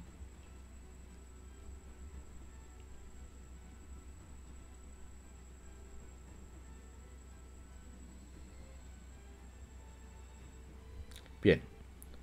Eh, sí, dice amigo Michael Michel Taicho RD, ese intro.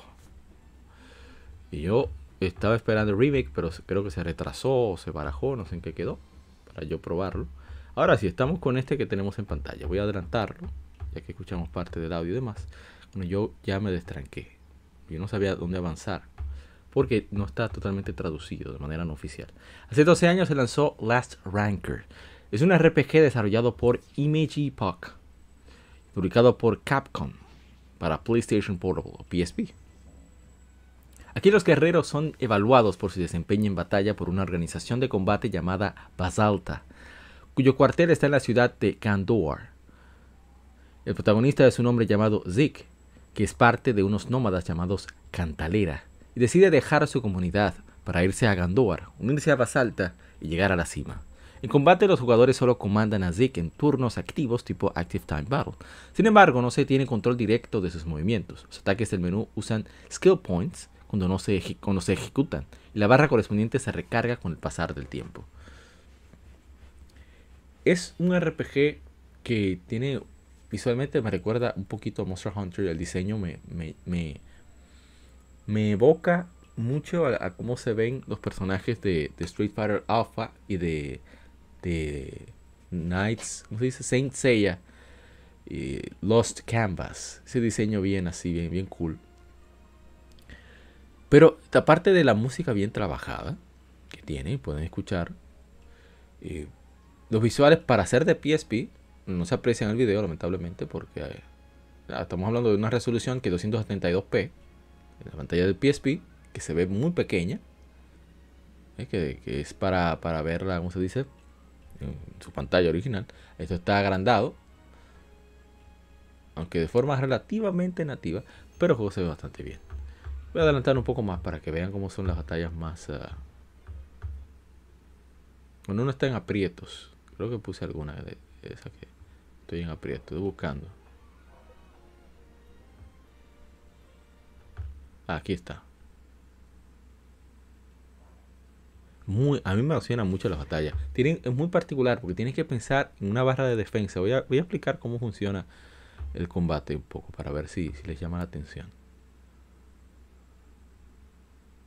Para que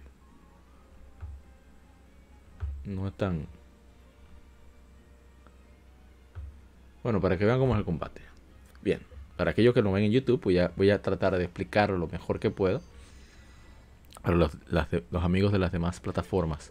Bien, entonces tú tienes cuatro botones, que cada uno tiene una acción. Botón para defensa, botón para atacar, dos tipos de ataque. Tienes como tres tipos de ataque. Entonces, si combinas con el botón R, puedes utilizar una habilidad especial.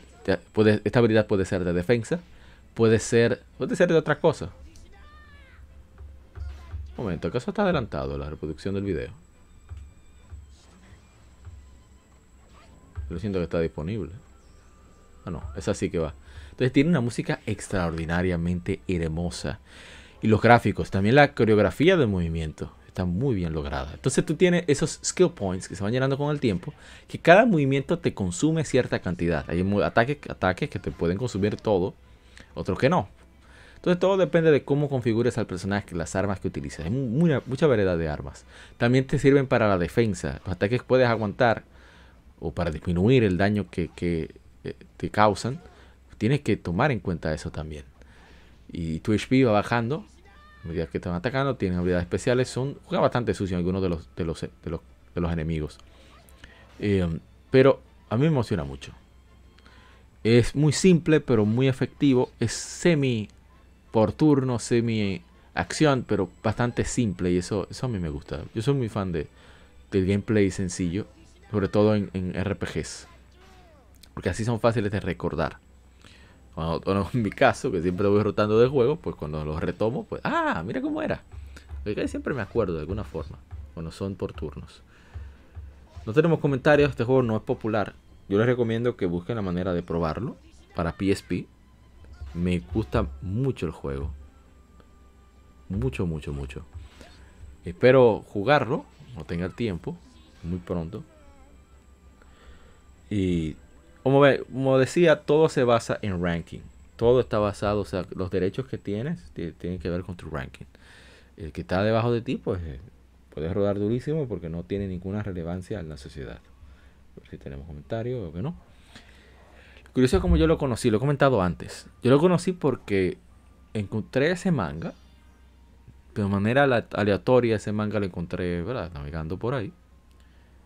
Y yo me puse a leerlo. El concepto de eso del ranking me llama mucho la atención. Aparte de la personalidad del, protagonista, es bastante eh, tipo medio reacio. no le gusta que, le, que estén imponiendo cosas. Dice, no, pero la forma de yo obtener libertad es ser el número uno. Es lo que me da la gana. Entonces esa es su meta, ser el número uno. Al que nadie se le puede imponer. Y conoce a personas que tienen habilidad, que son tan competentes o más que él. Entonces te carga de, mejorar. Entonces llega un punto en que la historia, cuando está llegando a, su punto más interesante, para la redundancia, pues te dice, y la historia continúa en Last Rank para PSP de Capcom. Y digo, ¿qué? O sea que esto es un preámbulo de un juego, de un RPG. No, pero yo necesito probarlo. Afortunadamente, por lo menos el 70% del juego, voy a decir, diría que toda la parte principal del juego está traducida por, por fans. Así que se puede disfrutar como quiera. Yo, por lo menos en inglés. Yo recomiendo, recomiendo bastante el juego, si, si puedes probarlo. A lo mejor te gusta, a lo mejor sí, a lo mejor no, quién sabe. Bien, continúo. Vamos a ver qué más tenemos. A ver, a ver, a ver, a ver.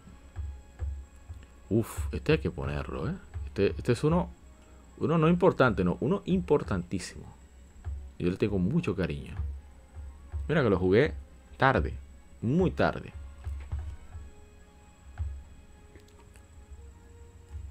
Se va Last Ranker, lamentablemente.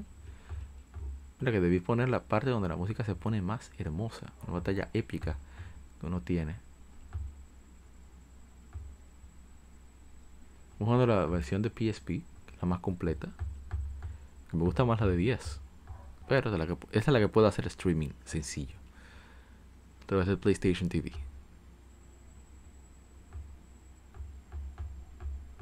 No, pero ¿qué pasó? Ah, ahora sí. No, pero eso no es lo que yo quiero. Esa presentación a mí no me interesa. Como la, la mía.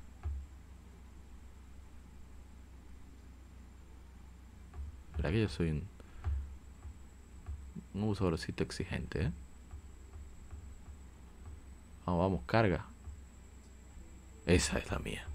Hace 31 años se lanzó Final Fantasy IV, conocido como Final Fantasy II, es un lanzamiento original en América. Es un RPG desarrollado y publicado por Square, ahora Square Enix, para Super Nintendo Entertainment System, Japón Famicom obviamente. Es la cuarta entrega principal de la serie Final Fantasy, la historia del juego sigue a Cecil, un caballero oscuro, mientras intenta prevenir que el hechicero Colbus consiga poderosos cristales y destruya el mundo. Se unen en su misión un grupo cambiante de aliados. Final Fantasy IV introdujo varias innovaciones a la serie que se convirtieron en estándares, tanto de la serie como del género en sí.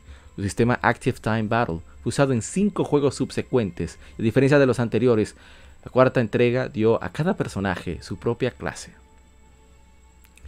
Final Fantasy IV ha sido porteado a varias plataformas con varias diferencias.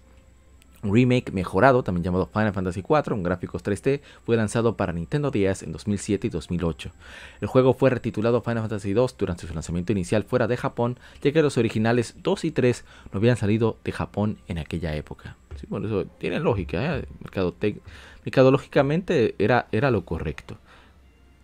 Y la verdad es que me encanta este juego, eh, con locura, me fascina. ¿eh? Y yo, yo lo jugué la primera vez fue la versión de Nintendo 10. Yo no jugué la original de Final Fantasy 4. Y yo me encantó el ritmo, el pacing, lo que sucede con los personajes, de manera en que cada personaje tiene bueno, tengo que decirlo, una personalidad tan definida, son tan distintos unos de otros. Y, no son perfectos, son, son, bien humanos. A pesar de que estamos hablando de un juego de hace 31 años. Y tiene esas características que, que se sienten vigentes, tiene muchos arquetipos. Y eh, eso a mí, con un juego puede hacer eso bien. Porque no es que el juego sea perfecto, es que trate de, de inyectarle toda, toda esa magia.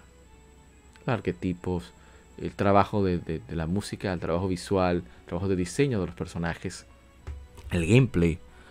Ah, no, no, no, no. a, mí, a mí me encanta. A ver si tenemos comentarios antes de yo seguir hablando de, mi anécdota con Final Fantasy IV. Voy a tratar de cortar lo mejor que pueda.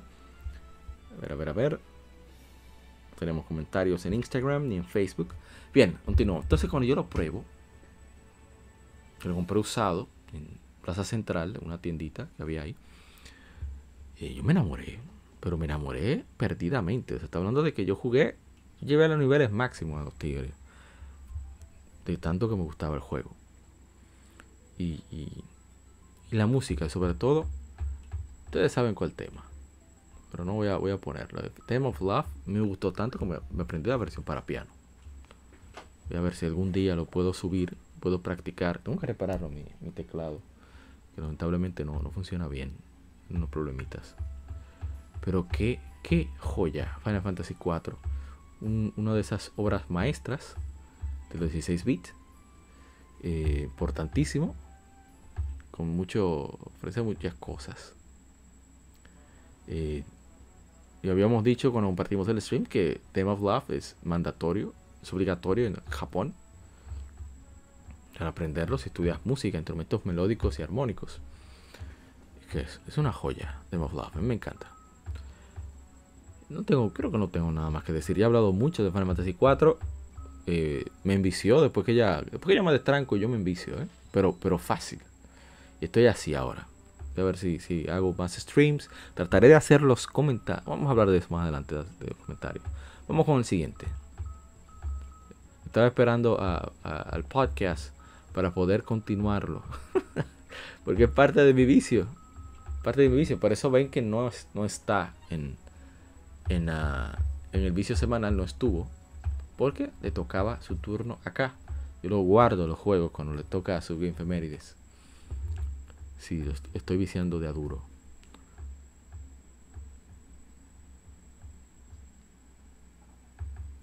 Esto va a tener un intro, ¿eh? A cambiar la, resolución para que pueda verse bien. O, que pueda correr bien, mejor dicho. Bien, entonces, eh, hace 26 años fue lanzado Star Ocean. Es un RPG de acción desarrollado por TriAce. Un momento, pero ¿por qué no está arrancando? ¿Qué es lo que está esperando? Ahí está. Hace 26 años eh, fue lanzado Star Ocean.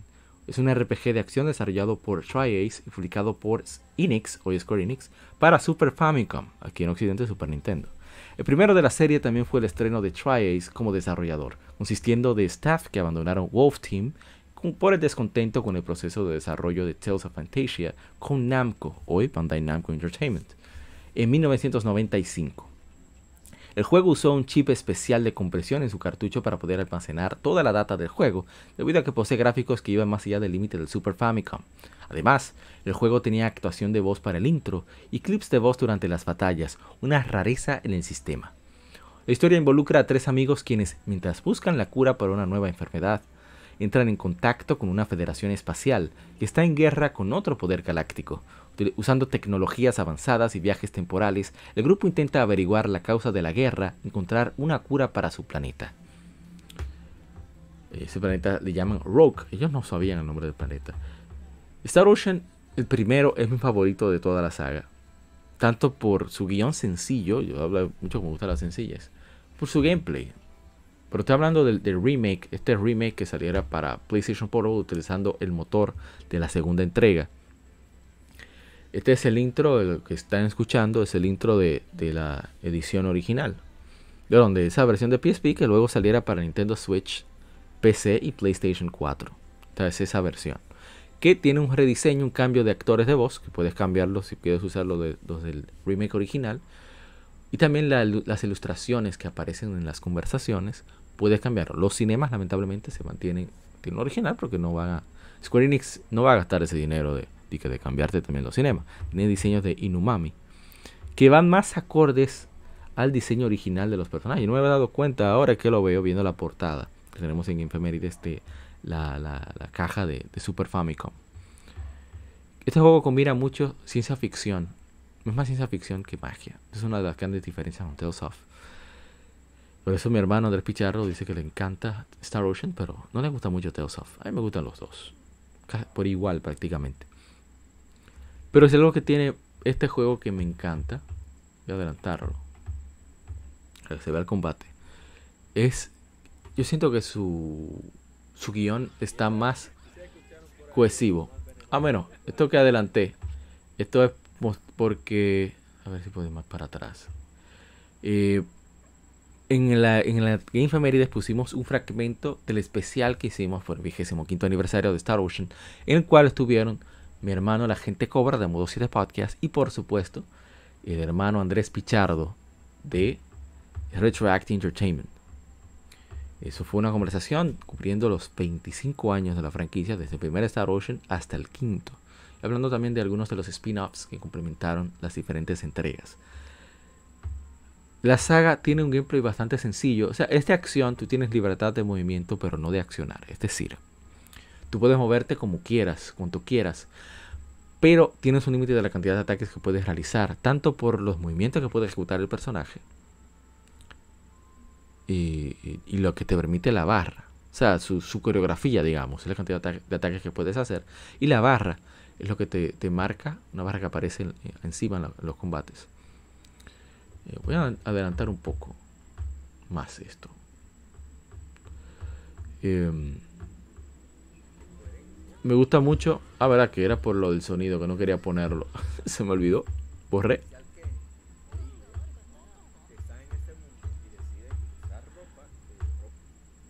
Entonces hay mucha, mucho trabajo de, esos pequeños detalles. Dice Wonder Pop, saludos Japa, ¿cómo estás? Luego lo veo desde el inicio. Muchas gracias Wonder Pop. Siempre estar pendientes. Un momento, un momento. Vamos para atrás. No voy a durar mucho hablando de Star Ocean. Todo lo que tiene Star Ocean de particular es esa, esa coherencia siempre constante. Siempre toman en cuenta que pusieron en el juego anterior para, para tener, tener ese cuidado de no de coincidir en eh, cuanto a fechas y demás de lo que pusieron en el posterior, etcétera, etcétera, etcétera. Me gusta mucho eso de, Star Ocean. A partir de la tercera entrega tienen un diccionario ¿eh? de terminología, de aspectos históricos, de naves, etcétera, etcétera. Y eh, tiene mucho humor el juego. Eso me encanta. En un momento tiene eh, el, J.K. Ronix, eh, Kenny, perdón, tiene una decide tener una reunión con el grupo para decidir la, acción a tomar. Ellos viajan al pasado para tratar de conseguir la cura a esa enfermedad de la que hablan. Y lo gracioso es que tienen la reunión, pero bueno, en japonés se llama Ratix. Erotic que es supuestamente el más concentrado del grupo, está pendiente a, comida y bebida. ¿eh? Le dan bebida, le da para allá. Le dice Ilia, que es la, rubia que sale ahí, que es la madre del segundo personaje. Bueno, si decides que la relación mm, entre Roderick y Ilia no se dé. Muchas gracias, motorista. Muchas gracias. Entonces, eh, están todos. Ella, Ilia está en beber. Emborracha a Roderick. Aquella quiere cócteles porque le encantan los dulces. Eh, Millie la de cabello rosado. Pero estoy hablando de algo de la historia principal, no es ni siquiera algo secundario. Y todos al final terminan tirados en el piso borrachos. Menos el capitán eh, Ronix. Dice, no vuelvo jamás a tener reuniones en un bar. Eso fue súper gracioso como se desarrolló. Igualmente, otra que me dio risa fue que eh, está fascinado con las colas que tienen la gente de Rogue. Eso ven que, que Roddick aquí y Millie tienen colas. También hay otros personajes que tienen la cola, pero la tienen más corta, porque son diferentes especies, sobre todo de, de, mamíferos terrícolas, eh, terrestres, perdón, sobre todo, terrícolas, como si fueran de planeta Tierra, de otro planeta, de terrestres, sobre todo. Entonces, por ejemplo, el Chius que está ahí, que tiene esa espada gigante, él es una especie de gato montés.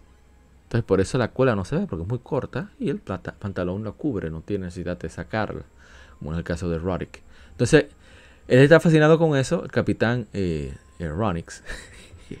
y me da risa porque él quiere tocar a la cola a Roddick. Y dice, ¡Ey! ¿Qué pasó? No, eso es privado, monstruo usted quiere le toque su, su, su pardo, esté tranquilo. No, es que ustedes parecen, a si la usan como mono. ¡Mono! Nosotros no somos monos, somos felinos. Somos, venimos de Felpool. Más respeto que no somos monos. Y con un pique del diatre, ¿sabes? Que hay un. Bueno, eso es más un dicho como asiático, que, que perros y monos como que no se llevan. Pero es muy gracioso siempre las interacciones que tienen, que son secundarias la mayoría de las veces, pero también ese humor se, ve en, el, guion principal. Eso me, gusta mucho.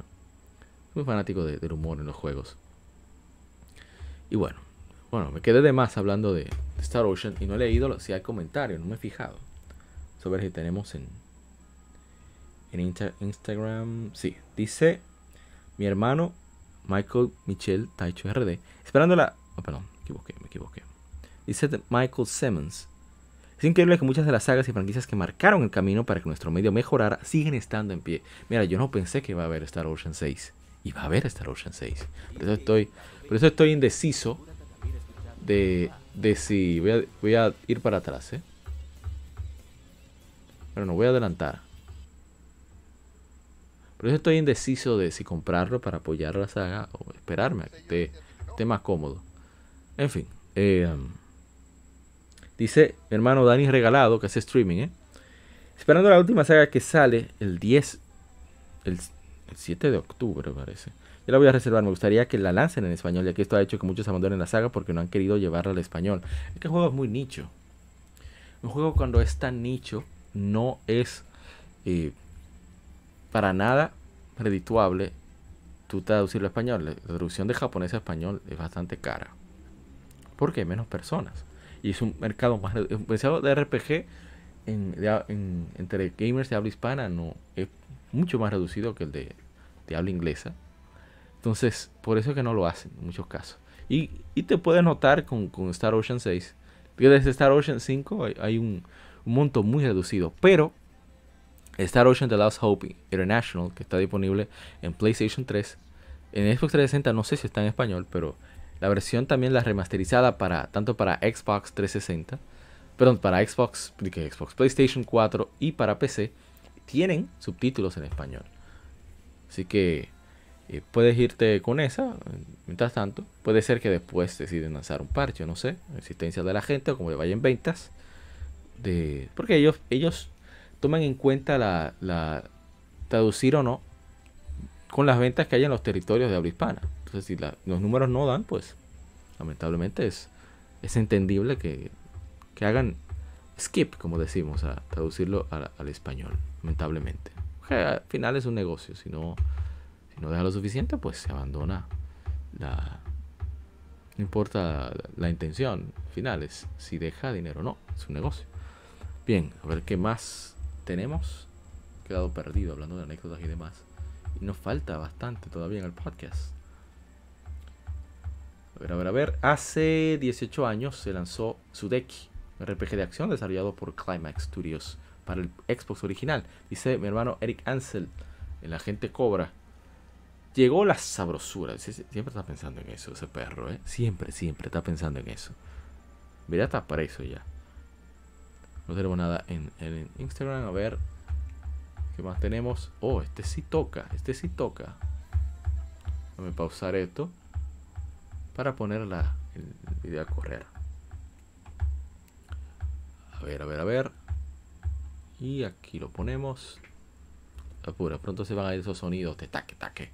A comerse por, bueno, clics, finos clics. Muy pronto. Voy a ponerlo acá.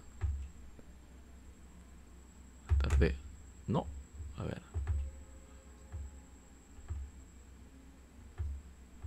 Exacto, queremos que se ponga a 380p. Ahora sí. Entonces vamos a la información. Hace 11 años se lanzó Bastion, un RPG de acción desarrollado y publicado por el estudio independiente Supergiant Games, publicado por Warner Brothers. En el juego, el jugador controla a The Kid mientras se mueve a través de ambientes con temas de fantasía vibrantes, perdón, flotantes, y enfrenta enemigos de varios tipos. Presenta una actuación de voz dinámica de un... ¿Por qué eso tapa? Ay, Dios mío. Vamos a adelantarlo directamente en el juego. Juego controla de Kid mientras se mueve a través de ambientes con temas de fantasía flotantes y enfrenta enemigos de varios tipos. Presenta una actuación de voz dinámica de un narrador y es presentado como un juego 2D con una cámara isométrica y arte pintado a mano muy colorido. La historia de Bastion sigue a The Kid mientras consigue pedazos de roca especiales para encender una estructura, el bastión, el despertar de una calamidad apocalíptica. El juego fue desarrollado en dos años por un equipo dividido entre las ciudades de San José y New York. El juego debutó en septiembre de 2010 en PAX, siendo nominado en el Independent Games Festival de 2011 ganó premios en, el E3, en la E3. Previo a su lanzamiento, Bastion fue inicialmente publicado para Xbox 360 a través de Xbox Live Arcade, luego se lanza en Steam para Windows, luego llega a PlayStation 4, después se lanza también en PlayStation Vita y finalmente sale en Nintendo Switch.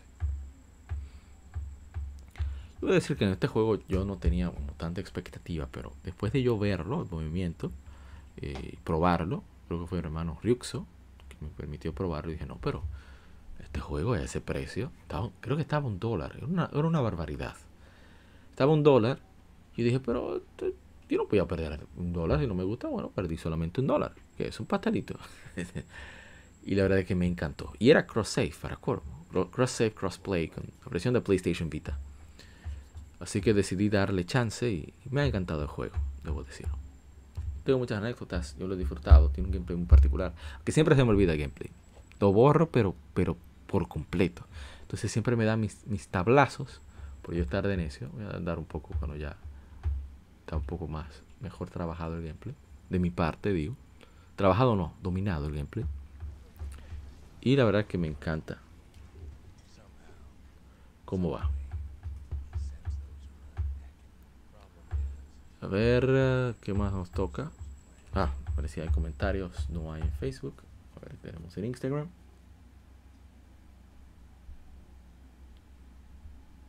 No hay tampoco en Instagram. O el que sigue también es, es importante, es importantísimo.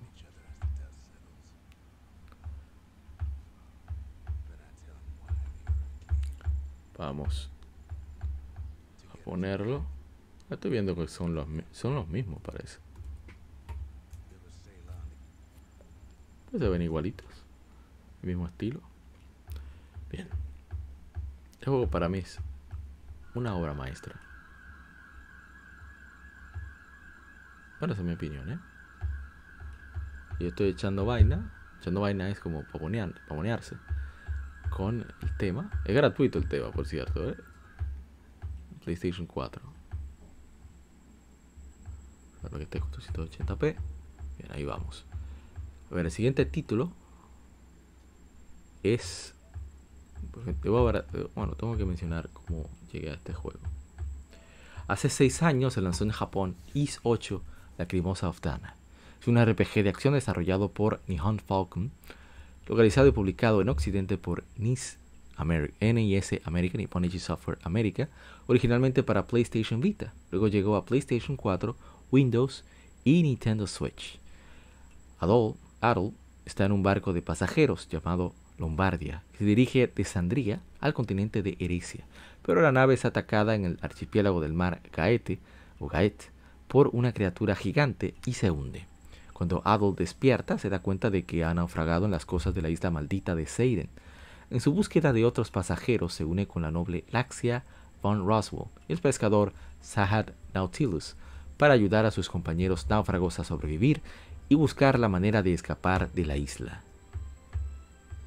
Hay. Muchas gracias por los likes en toda una de las publicaciones.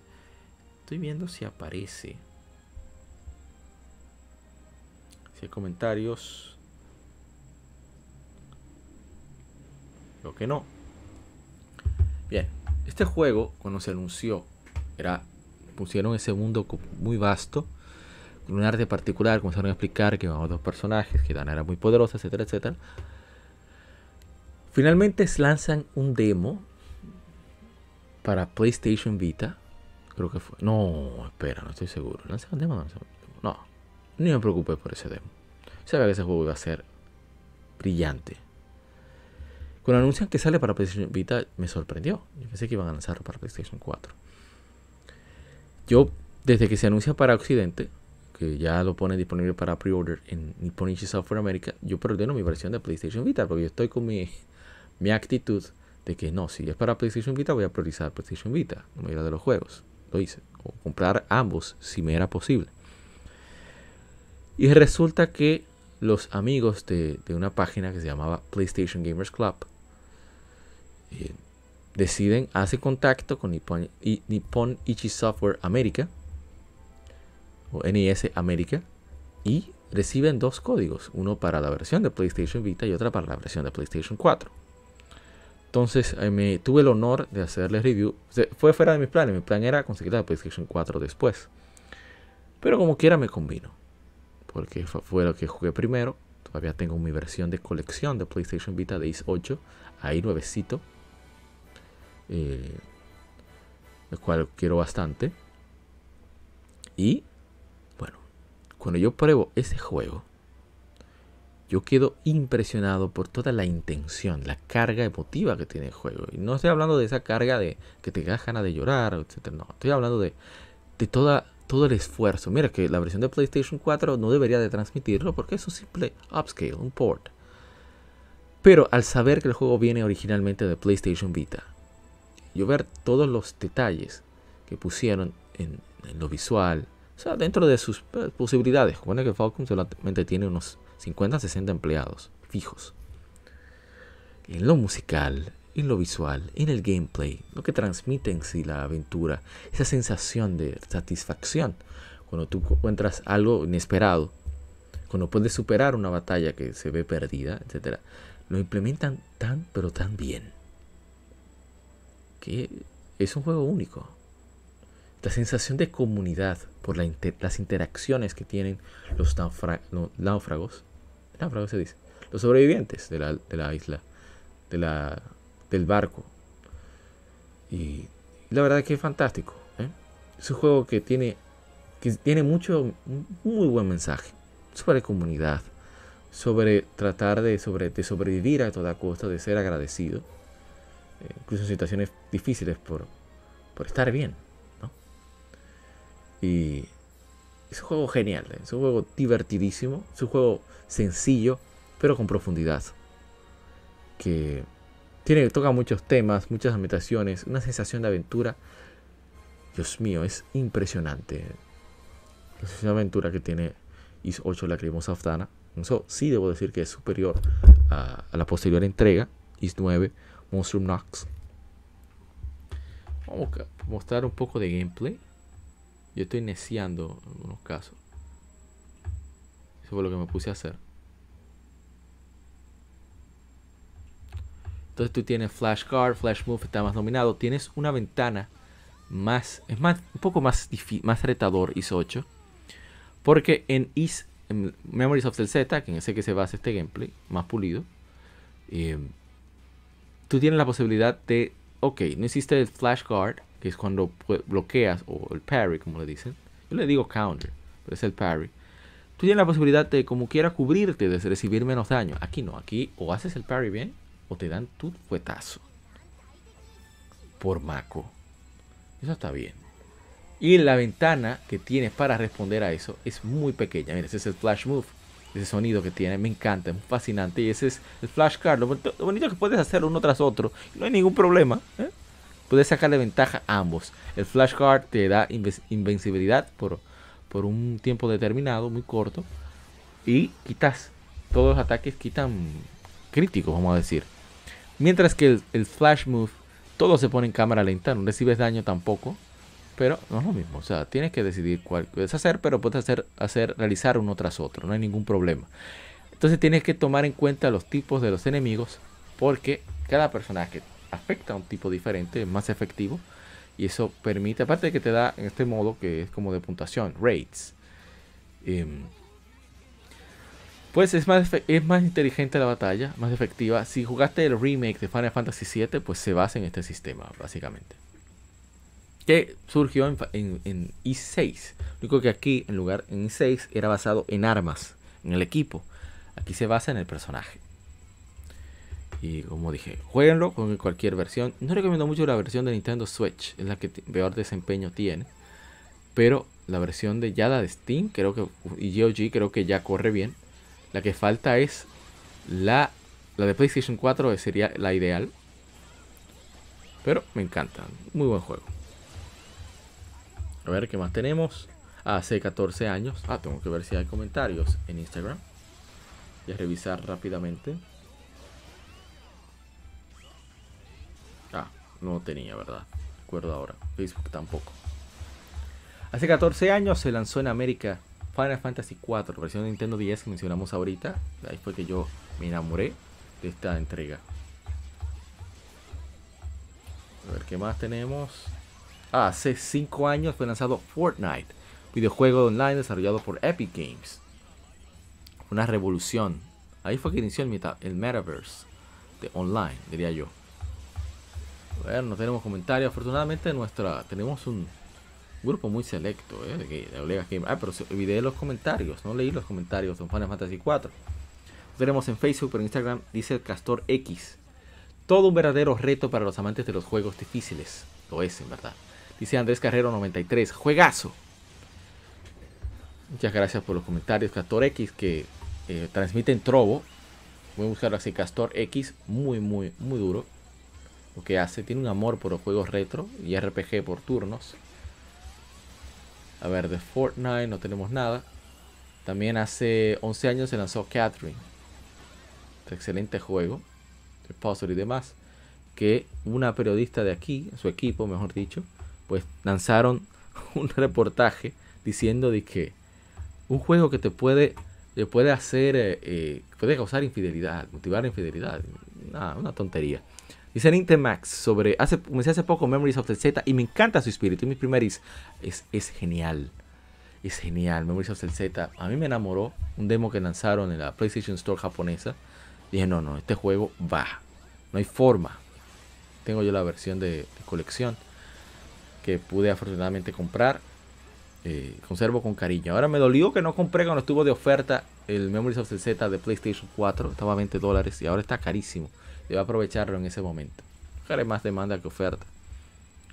Pero que no, realmente no sé, no iba a jugarlo. Quizás hubiera tenido trofeos, no sé. Vamos con el que sigue.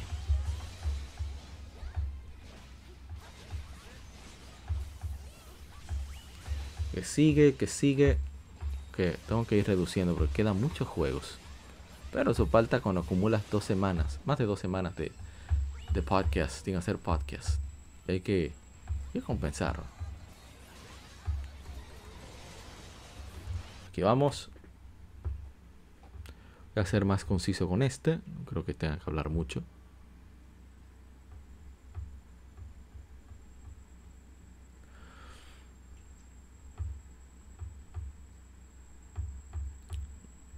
Ver, a ver, a ver de que tenga la resolución adecuada. Ok. Ahora sí. Espérate, a ver si tenemos comentario. Veo que no. Hace seis años. ¿Está pausado o qué? Ah, Vamos a poner el juego en sí. Hace seis años se lanzó Shiren the Wonder, Tower of Fortune and the Dice of Fate. Es un RPG roguelike desarrollado por Chunsoft, hoy Spike Chunsoft. En la quinta entrega de la serie Shiren the Wonder, la cual es una subsaga de Mystery Dungeon, originalmente lanzado para Nintendo 10 en 2010 en Japón. Conmemoramos la versión para PlayStation Vita lanzada por los 20 años de la serie. También salió una versión con más elementos para Nintendo Switch y Windows a finales del 2020. Aquí el jugador atraviesa por calabozos y enfrenta monstruos generados aleatoriamente. En calabozos el jugador puede encontrar tesoros, así como objetos y equipo que eh, puede conseguir usar. Si el jugador muere, pierde los objetos y se reinicia su nivel a 1. Los calabozos cambian y se alteran las posiciones de los monstruos. Es un juego muy retador, a diferencia de Pokémon Mystery Dungeon, que es la versión súper, súper ligera de este, de este subgénero. Este, este cabrón, este es difícil, ¿eh? es un juego desgraciado te pueden a sudar la gota gorda. Parecen siete tigres que te dan durísimo. No respetan. Eh, la historia eh, tiene mucho que ver con el folclore japonés. Eso me gusta mucho. Y quien habla no es Shiren.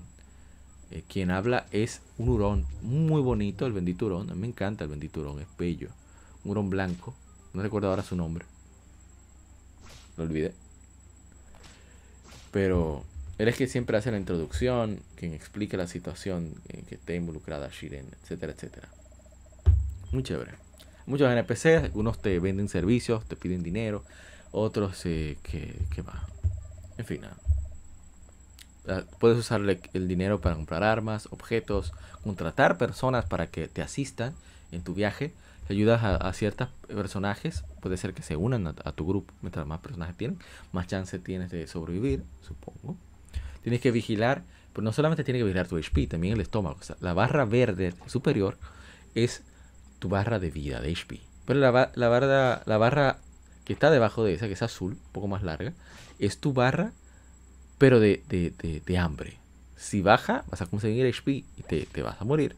Entonces tienes que tener en consideración eso todo el tiempo. El, juego, como dije, retador, divertido, dinámico, rápido, es un juego sencillo. en cómo funciona. Ahora las reglas, la dificultad, ya es otra cosa. A ver si tenemos comentarios.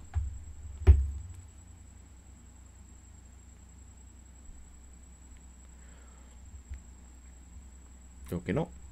Vamos con el siguiente. Vamos menos lento de lo que pensaba y eso me gusta, eso me alegra. Pero quedan muchos todavía, ¿eh? Así que aguanten ahí. Aquí vamos. Tomar un poco de agua.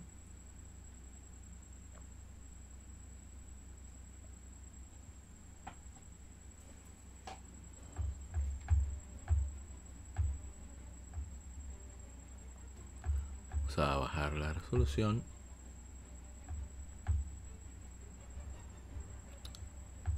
Un momento creo que me estaban hablando. Bien.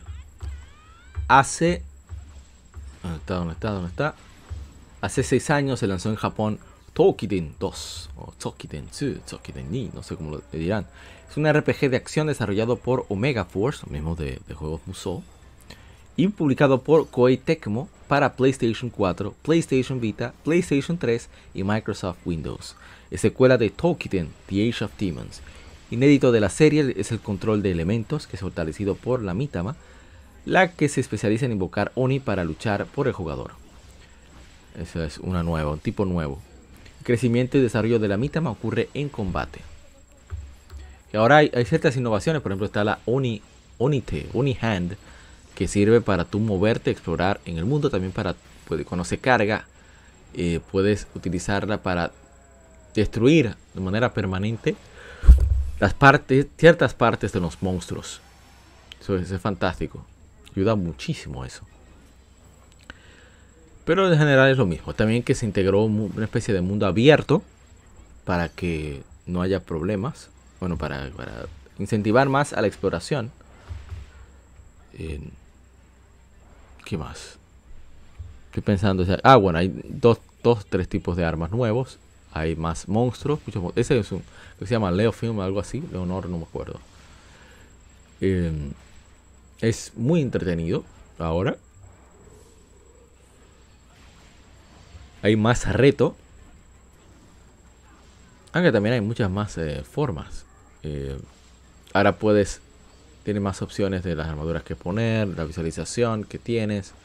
Y si quieres el casco se vea o no. Bueno, eso estaba en la original. Hay más Tenko que puedes alimentar y cuidar. eh, que cambian ahora su tipo. Todavía. Que no me acuerdo si en la original se hacía. Estoy borrando con eso. En fin, un juego muy dinámico, muy divertido. Lástima que pocos somos los que lo disfrutamos. Pero lo sigo jugando como quiera. Yo no tengo que ver. Mientras yo lo disfrute, eso es lo más importante. Tiene cross save y crossplay en las versiones de PlayStation Vita, PlayStation 4 aquí en Occidente, PlayStation 3, PlayStation Vita, PlayStation 4 en Japón. En Asia creo que también salió. Bien, vamos con el que sigue entonces. Eh, A ver si hay comentarios. Voy a ver si lo puedo tomar para jugarlo más a menudo. Porque me gusta bastante Tokiden 2. Ok. No hay más comentarios. Vamos con el siguiente título.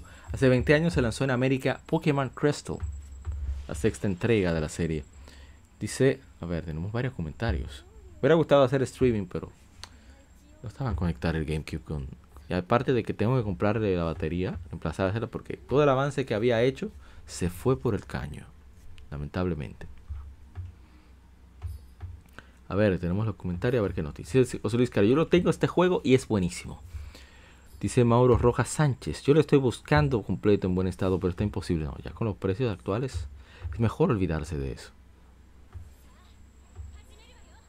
Le puse, es más fácil jugar todos los juegos de Front Software y Team Ninja sin armadura y con una mano y conseguir eso, por lo menos a precio accesible. Dice Roger Paniagua, es un juegazo, es- esa es la única Pokémon en la que completé el Pokédex. Es fantástico.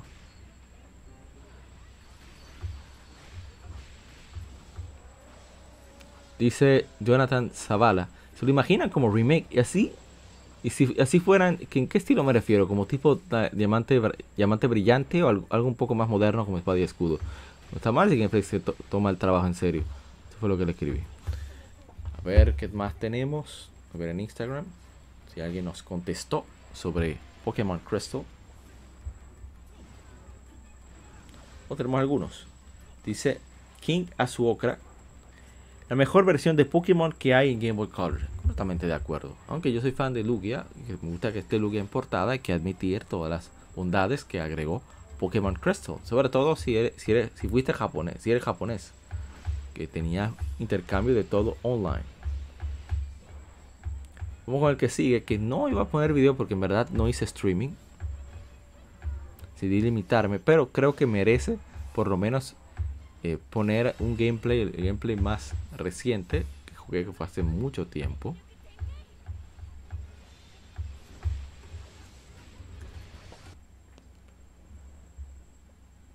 Yo soy súper fan de este juego. he metido más horas que muchísimas horas.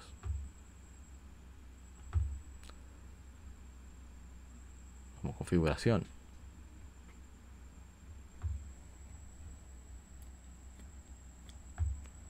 Vamos.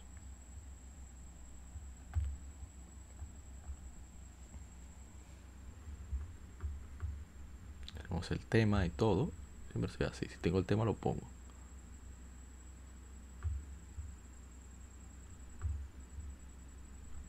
Ese de verdad fue el último que yo jugué. Bueno, sigamos. Eh, a ver. Hace 5 años se lanzó Dragon Quest 11, Echoes of an Elusive Age. Es un RPG por turnos desarrollado y publicado por Square. Una entrega en la longeva, una entrega más la longeva serie de Dragon Quest para PlayStation 4 y Nintendo 3DS en Japón. Llega en PS4 y Windows a Occidente el 4 de septiembre de 2018. Una versión con contenido extra, Dragon Quest 11 S, Echoes of an Elusive Age Definitive Edition, fue lanzado primero, lanzada primero para Nintendo Switch el 27 de septiembre de 2019. Luego llega a PlayStation 4, Windows y Xbox One el 4 de diciembre de 2020. Uno de los primeros juegos anunciados para Switch, originalmente concebido para ser totalmente mundo abierto, pero la idea se descartó cuando no cuadraba con la historia que los desarrolladores querían contar. Para incrementar la percepción de Dragon Quest en Occidente, elementos como voces en inglés y resolución 4K fueron incluidas. Oye, tengo meses sin jugar a este juego, tengo que ver cómo lo retomo. Eh, no tenía voces la versión japonesa original. Siempre pasa eso. Dragon Quest 8 fue igual. Las voces se le agregaron para, Occidente. A ver. Mm, comentario. Cuando yo vi este juego la primera... No, no, era Dragon Quest. Yo lo perdoné de inmediato. Pero cuando lo jugué, que yo veo todos esos elementos técnicos. Es un juego bello. La versión, la original, la vanilla. Qué juego que se ve tan bien, Dios mío y tantos elementos que tiene en lo jugable es impresionante. Y la manera como eh, pueden eh, es tan gratificante explorar en el juego. es un juego que te recompensa la creatividad. Lo mismo pasa con Is 8, con todos los Is. Lo mismo sucede con Jaxa, lo mismo sucede con Golden Sun. Lo he dicho otras veces. Así que es un juego que creo que todo el mundo debería de poder disfrutar en algún momento, probarlo, ver si se engancha, pero creo que hay que probarlo. Porque es, es una maravilla, es una maravilla de juego, es una obra maestra. Y es una lástima que muchas personas, pues, no les gustan los juegos por turno. A mí me encantan. He leído bastante bien este juego con eso. Vamos con lo que sigue. No creo que tengan que hablar más de Dragon Quest 11. Y hace, a ver, saludo a mi hermana Maguita Gaming. Voy a seguirla en, Twitch. Que siempre está jugando alguno de esos juegos. Eh, vamos a decir violadores de derechos. Juegos de Front Software. Ahí en Twitch. A ver, eh, hace 15 años se lanzó Mario Strikers Charge para Wii. Esa es la fecha americana. Bueno, si este comentario tiene todos los comentarios. Dice el mejor Strikers, alcancé a jugar online y estaba genial cuando servía bien. Y en local multijugador se ponía muy divertido e intenso. Dice Gerardo Romero. Me gustaba el stage donde pasaban volando vacas y tractores y se llevaban a los jugadores por un rato. Con respecto a lo que dijo Carlos Aguirre, no estoy de acuerdo. Yo no me gustó. Eso de los gimmicks, para mí le, le mató toda la gracia de Mario Strikers. Charge. A ver, ¿qué más? Hace 13 años se lanzó Fat Princess para PlayStation 3. A ver, comentarios tenemos. Dice mi hermano Kevin Paneles, por seguirlo en Instagram. Me le dicen Dark Justice. Este juego se beneficiaría del nuevo status quo de los videojuegos. Tiene un excelente MOBA. Es un muy buen juego, Fat Princess. Muy sólido. A ver, ¿qué más? Hace 10 años se lanzó Kingdom Hearts 3D, eh, Dream Drop Distance. yo siempre leía Resistance, no sé por qué. A ver, comentarios. Lo terminé, pero fue muy poco memorable. Este juego es la apertura para la 3 y es lo único que recuerdo. Quizás lo juego de nuevo, pero solo está disponible físico y dudo que a estas alturas aparezcas. Sekina Swokra, una de las pocas cosas buenas que tiene 3DS. Wow, así no. No estoy de acuerdo. No estoy de acuerdo. Para nada. Bien. Seguimos con más. Hace 25 años se lanzó en Japón Mega Man X4. Yo vi jugarlo, ¿eh? pero no me, no me iba a dar el tiempo. Dice Nando Borda. Saludos al hermano Nando. En lo personal, el mejor de todos. Excelente balance entre dificultad, historia, accesibilidad y variedad. A ver, en Instagram tenemos algo.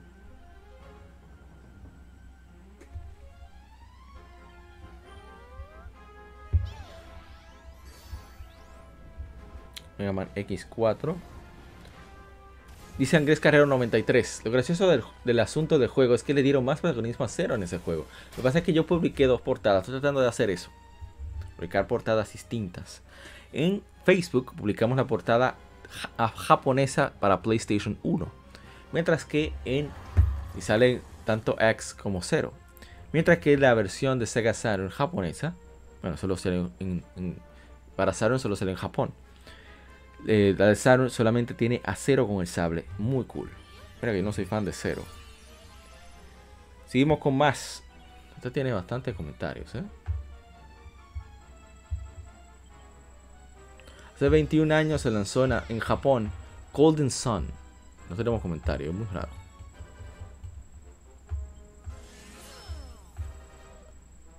Ah, dice Alejandro Cisterna. Golden Sun. Dice mi hermano, ingeniero Cabral. Un saludo de mi hermano Radis. Ese juego fue la zozobra tuya, porque cada cinco minutos te llamaba a preguntar qué seguía. Yo no tenía problema con eso. De hecho, para mí era divertido. Lo que me molestaba era que cuando lo prestaba, me lo devolvía, estaba borrado. Me ha pasado todas las veces. Por eso dejé de jugarlo directo del cartucho. Dice el, el hermano King Azuokra. Nintendo lo que tiene es que sacar los remakes ya y hacer una nueva tercera parte o continuar con la cuarta, arreglar los problemas de la tercera, una cuarta versión. Yo no tengo ningún problema. A ver, tenemos más. Golden Sun. Luego tenemos que hace 13 años se lanzó en Japón Monster Hunter 3 o Try, bueno, qué sé yo, debe ser 3. Dice Kinasuokra, lo mejor después de la cuarta entrega. ¿Está de acuerdo? ¿Está de acuerdo? Puedes responder en Instagram, la publicación de Monster Hunter 4. Monster Hunter 3, perdón. Algo más. Y a ver, aquí está. Hace 31 años fue lanzado Bare Knuckle y Karino Ken, Street of Rage, se conoció en Occidente. Yo iba a hacerle stream, pero eh, no iba a dar, no iba a dar. He tenido un, por eso he tardado más en jugar y eso, porque son sido semanas un poquito incómodas. Street of Rage es uno de mis juegos favoritos de todos los tiempos. Tiene una música extraordinaria que todavía se, siente muy actual. Tanto en la calidad de sonido como la, música en sí. Me encanta mucho Streets of Rage. Lo jugué cuando vino mi hermano, Waldo, mi hermano de sangre, yo le digo mi hermano. Y la verdad es que gozamos mucho terminando Streets of Rage. Debo decir que yo lo conocí por un bundle, un cartucho que tenía varios títulos para Sega, que tenía tanto mi hermano Waldo como mi hermano Hugo. Eh, vivían, eran vecinos, éramos vecinos, todos del mismo barrio. Y ellos vivían en la calle siguiente a la mía. O sea, su casa estaba casi detrás de la mía. Entonces ellos cuando compraron su Sega Genesis, vino con un cartucho llamado Six Pack que tenía Shinobi, tenía Sonic 1. Tenía eh, obviamente Street of Rage. Tenía creo que Golden Axe. No me acuerdo de otros más. muy divertido. Lo único que no grababa, eso era lo malo. Otro más. Hace 22 años se lanzó Grandia 2. Excelente juego. Voy a comentar. Porque no he podido jugarlo. Me gustaría que lo sacaran en PlayStation. Lo compraría de inmediato esa, colección. Si sale física más todavía. Bueno, depende del precio. Físico sí lo compraría de inmediato. A ver, tenemos Grandia 2. Castor X manifiesta su cariño por ese juego. Dice Rubio Ma, tiene el mejor sistema de pelea que he visto en un RPG. Dice la gente Cobra, una de las mejores RPG japonesas clásicas de toda la vida. Un sistema de batalla bien divertido, música genial y personajes que no se olviden. Se tiran de puya la Grandia 3. Yo lo dejo, yo le agarro en la bajadita. Otro más que tuvo aniversario hace 17 años. Se lanzó Pokémon XD Kid of Darkness, conocido, eso fue en Japón. En Japón se conoció como Pokémon XD. Kaze no. Kaze no. Kaze Dark. No, me perdí, me perdí. El japonés está flojo. Pero significa Whirlwind, remolino de oscuridad, Dark Lugia. Se llama en japonés. Muy, muy dura la portada. Qué bueno que es internacional. Eh, a ver. Un momento, hay un problema aquí. Un desorden. No, antes de Grandia va Pikmin 3. Ok, no, no, mentira. Esa sí que va. Esa sí que va. Entonces de Pokémon XD Gale of Darkness. Dice mi hermano Kevin Paneles, yo quiero ese juego, pero imagínate, de Nintendo ya hace tiempo dejó de producirse. No me atrevo a mirar el precio. Eh, no podemos que es una triste realidad. Ya no, no, muy difícil. No hay comentarios. En Instagram, bueno, en Instagram sí, en Facebook no hay. Y tenemos el primero, por fin otro, que tenemos que desplegar su, su gameplay.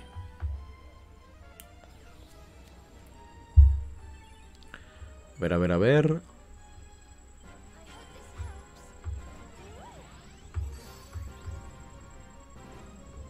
Es acá que tengo que ponerlo, me olvido.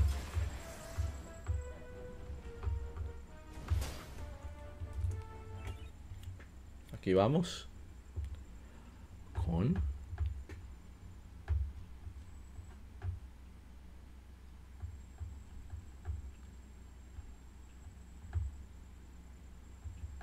A configurar.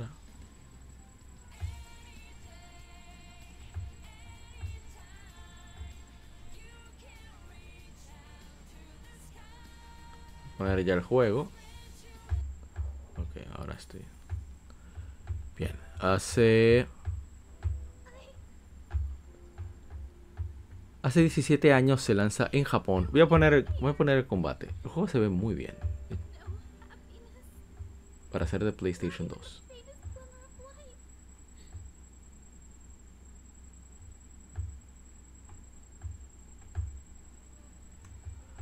Hace 17 años se lanzó en Japón Grandia 3, un RPG desarrollado por Game Arts y publicado por Square Enix para PlayStation 2. En América fue lanzado en febrero de 2006. El juego fue diseñado por muchos miembros de los juegos anteriores de la serie, así que incluye muchos de los elementos Muchos, así que muchos de los elementos son los mismos. Por ejemplo, un sistema de batalla más rápido y dinámico. La música del juego estuvo a cargo del maestro Noriyuki Iwadare y tiene la canción de apertura In the Sky, interpretada por la artista japonesa de pop y rock Miss. El juego sucede en un mundo donde la tecnología ha permitido al ser humano volar en aviones alimentados por magia. Un joven llamado Yuki está determinado a convertirse en un gran piloto como su ídolo, el capitán eh, el, el cielo, eh, Schmidt.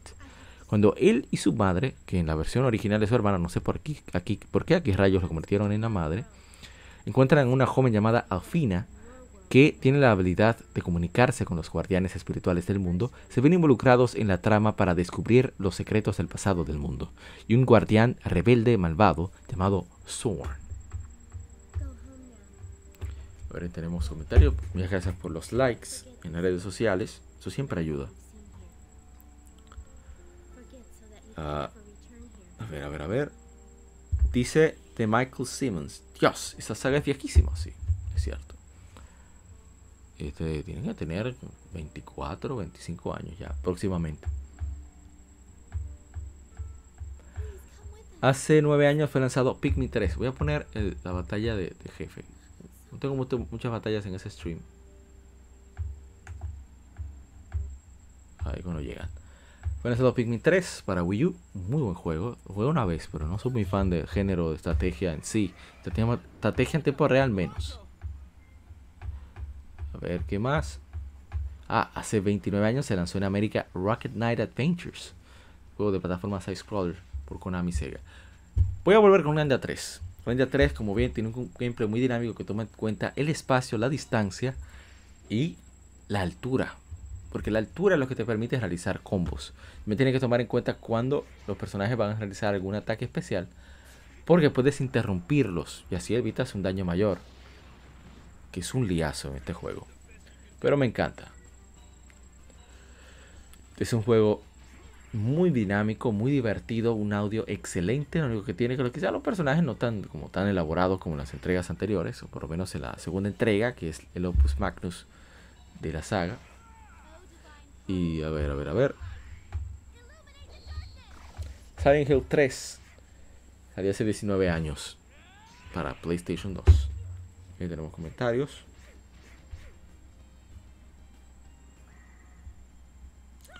Rocket Knights. Sí, dice eh, George Exile. Muy bueno.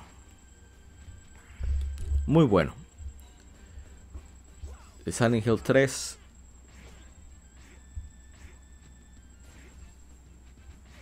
Ninguno.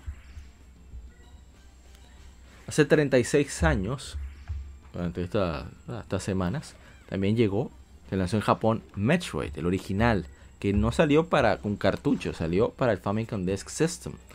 Nunca, nunca, un, un disquete, prácticamente. A ver, tenemos comentarios. Pero porque la Samu como que siempre la ignoran. De este sí tenemos gameplay, vamos a presentarlo. Estamos casi culminando las Gamefemérides. Para luego ir con el tema de la semana. Que va a ser corto, como dije hay que preocuparse.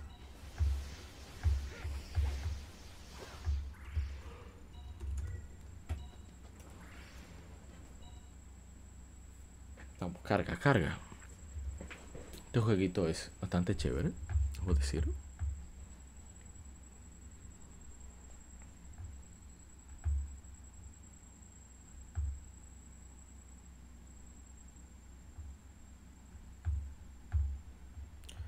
Digo, sí. Es chévere, sí, pero. Poner desde el inicio. Un momentico. Ahí vamos. Vamos a entonces a ampliar para aquellos que nos ven en YouTube. Hace 29 años se lanza Secret of Mana en Japón. Allá se conoce como Seiken Densetsu es un RPG de acción desarrollado y publicado por Square, ahora Square Enix, para Super Nintendo, bueno, Super Famicom, aquí Super Nintendo. La secuela del juego original Seiken Densetsu, lanzado en América como Final Fantasy Adventure y en Europa como Mystic Quest, y fue el primero de la serie en ser lanzado como parte de la saga Mana, en lugar de la serie Final Fantasy. Eh, fantasy en Occidente, perdón. Sucede en un universo de mucha fantasía. El juego sigue a tres héroes mientras intentan prevenir un imperio de ah, que un imperio conquista el mundo, pero con, el poder de una antigua fortaleza flotante. En lugar de usar un sistema de batalla por turnos como los RPG contemporáneos, Secret of Mana presenta batallas en tiempo real con una mecánica de barra de poder. El juego tiene un sistema de menú de comandos en aros que pausa la acción y permite al jugador tomar decisiones en medio de la batalla. Un sistema... Eh, perdón, eh, eh, sistema de multijugador innovador permite a un segundo o tercer jugador unirse a la partida en cualquier momento. Secret of Mana fue diseñado por Koichi Ishii, programado principalmente por Nasir Jebeli y producido por el veterano diseñador de Square, Hiromichi Tanaka, que debo decir que el maestro Jebeli fue programador de las tres primeras Final Fantasy. ¿eh? O sea que no, no es un relajo.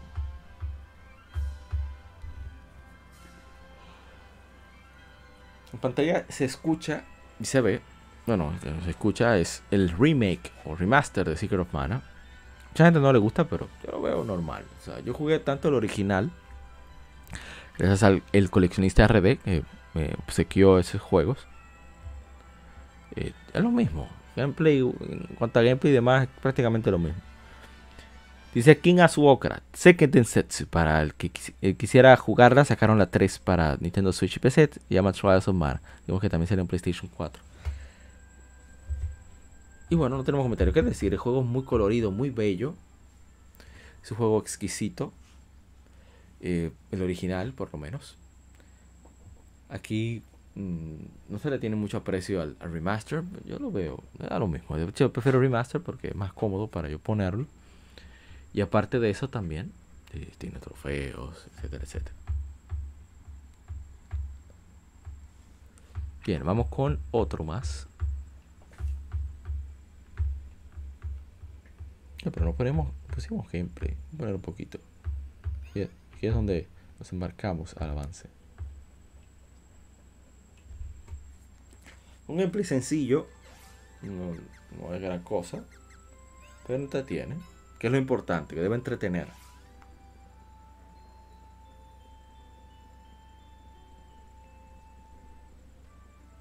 Estoy viendo a ver si hay más comentarios. Veo que no. Entonces vamos con el que sigue. Estamos casi terminando estas efemérides. Vamos a, vamos a cubrir todo lo de, lo de estas semanas. Vamos a dar algunos para el próximo podcast. Porque quiero tomarme el tiempo de jugarlos. No me iba a dar el tiempo de jugarlos. Hubo compromisos laborales. No me permitieron se supone que yo iba a dividir el podcast, que el día previo anterior a este iba a grabar, pero no se pudo. Vamos a ver este juego. A mí me fascina este juego. Y tengo problemas. Tengo problemas serios, ¿eh? De este juego. Porque yo lo vuelvo a jugar, lo vuelvo a jugar. Ya llevo casi 300 horas. Ya está platinado y todo. Pero sigo jugando. Porque me encanta. Bien, hace nueve años se lanzó Dragon's Crown, un juego de acción RPG en 2D, desarrollado por Vanilla, podríamos decir beat'em up, con elementos RPG, desarrollado por Vanillaware para PlayStation 3 y PlayStation Vita, publicado por Atlus. Situado en un mundo de fantasía de espadas y hechicería, el juego permite a hasta cuatro jugadores viajar a través de peligrosos calabozos en búsqueda de fortuna y aventura. Las opciones cooperativas incluyen tanto multijugador local y llegada en sesiones por el espacio pues servicio PlayStation Network de Sony con cross-save y cross-play. O sea que puedes pasar la partida, pero también puedes jugar con personas de sistemas diferentes. O sea, PlayStation 3, PlayStation Vita. Director de arte George Kamitani. Primero tuvo la idea para Dragon's Crown 13 años antes de su lanzamiento. Inmediatamente terminaron la producción de Princess Crown para Sega Saturn en 1996, pero declara que no pudo encontrar editor queriendo apoyar su proyecto, el cual para ese tiempo se pensaba para el Sega Dreamcast. Vemos en el intro están los personajes que se utilizan. Vamos a ver si hay comentarios. Estoy chequeando. Voy en Facebook. A ver en Instagram.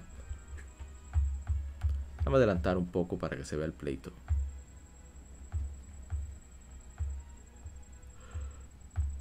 Yo caí con un party con muchísimo lag, parece que son de China o de Japón, Corea, no sé.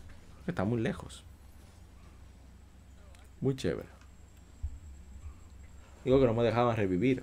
Estoy usando la hechicera. La hechicera tiene esa habilidad. Este juego cuando lo anunciaron supe que era de Vanilla World, dije no. Ese juego está comprado. Yo lo compré. Se fue en pre-order. Lanzamiento. Para PlayStation Vita. Luego en el Plus era de PlayStation 3 y eso es eso lo que utilicé por un tiempo para, para streaming y grabar. Bueno, en esa época no podía hacer streaming, grabar. Y debo decir que los elementos de RPG, los detalles visuales, el trabajo del audio que tiene, pero hay también aspectos de gameplay. a medida que tú veas mejorando una habilidad, tú no solamente la ves, digamos, en los números, sino también a veces agregan patrones de, animación, patrones de ataque. Y eso a mí me fascina que sean ese nivel de detalle. Es un juego con mucha exageración. Mucha gente se sintió ofendida por el diseño de la hechicera, de la sorceress y también de, de la Amazon. Pero eh, eso está ahí. Hagan lo que quieran. Ver Dragon's Crown, no veo comentarios, uno de los dos. Y yo le di durísimo, el platiné casi de inmediato porque es que me gustó demasiado el juego. Y eso que era incómodo porque tú tenías que comenzar de cero cualquier si comenzabas con un personaje, no, podía, no tenías el multiplayer activo hasta llegar a cierto nivel o, pasar ciertas etapas. Lo que es una tontería. Pero ojalá le hicieran una segunda parte. Lo merece. Bien, vamos con el penúltimo de la tanda.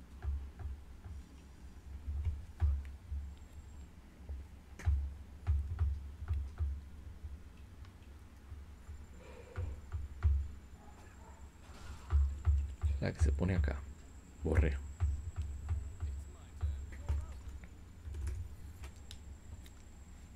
Mucha acción, muy divertido. Agregan patrones, en fin. Eh, cambian su, su actitud, su comportamiento, los enemigos a medida que aumenta la dificultad. Muy divertido ese juego. Dragon's Crown.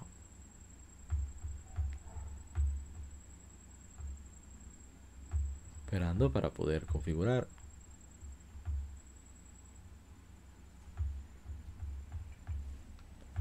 Bien, entonces vamos a leer.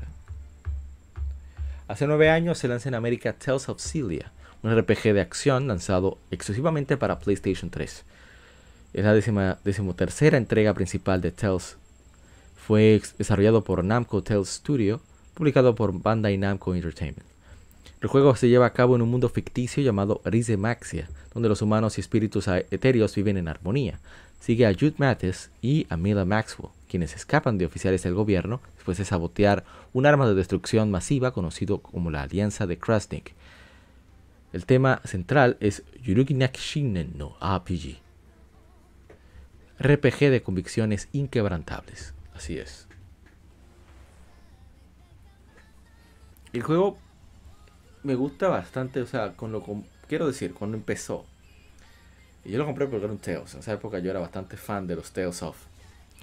Entonces, cuando yo veo a Jude Matis, yo digo, pero aquí este lo que va a hacer es tenerse, lo van a sonar, ¿cómo va a ser protagonista? Resulta que el tipo es un duro peleando y tiene una inteligencia extraordinaria también para combate. Eh, y pelea con los puños y pues, prácticamente desprotegido. Y eso habla de, nivel de Jude. Y que él es una especie de nerd. Un nerd, pero que está dispuesto a, defenderse cuando hay que defenderse. atacar cuando hay que atacar. Eso me gustó bastante. Y las voces están bien trabajadas, aunque sean en inglés. Y es un juego fantástico. Voy a poner un poco de gameplay para que se vea el dinamismo. Puede hacer combinaciones de ataques. Eh, se coordina bastante bien. Eh, se ve muy bien el juego en general. A mí me gusta mucho el trabajo de los personajes. Y, y es parte de la gracia de, de los Tales of, ese gameplay dinámico o de ese combate. Puedes jugar hasta de 4 hasta ahora, probablemente no es así con Tales of Arise. Pero bueno. A ver si tenemos comentarios, veo que no. Y ya para terminar esta tanda, esa tandita. ¿Pero dónde está? Perdí. Ah, no, aquí está. Perdón. Estaba buscando la. Buscando la. ¿Cómo se dice? El enlace.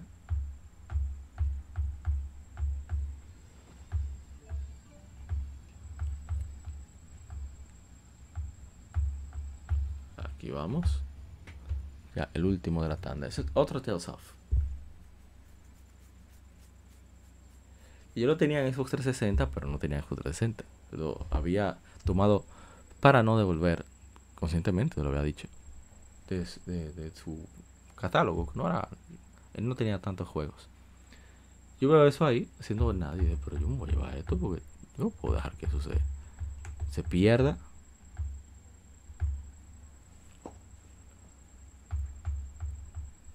Así que ahí lo tengo, pero nunca lo puse. Entonces, ahora con la versión de Fenrir es que yo estoy, estoy iniciando con, con Tales of. Espérate, hay que poner la presentación. ¿Qué es un Tales of sin presentación?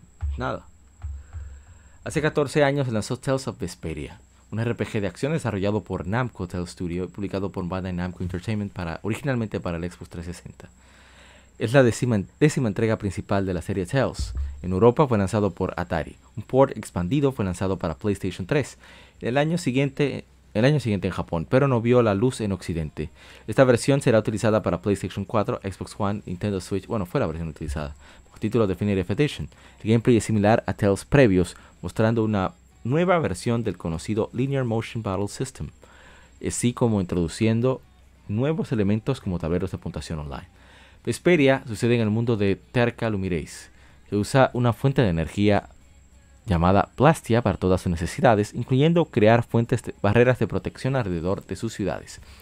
La historia se enfoca en Yuri Lowell, un ex soldado imperial que forma un gremio llamado Brave Vesperia para ayudar a una noble llamada Estelle que encuentra, que se encuentra en una misión, digo que encuentra en una misión. Mientras explora el mundo, Brave Vesperia son retados por facciones que quieren diferentes, tienen diferentes planes relacionados al abuso de recursos Plastia y Yuri es obligado a enfrentar a su amigo y antiguo compañero Flynn. Era que al principio yo veía la cara y digo, pero ¿por qué hacen ese rediseño? ¿Qué le hicieron? ¿Por qué? Y debo decir que la música me encanta.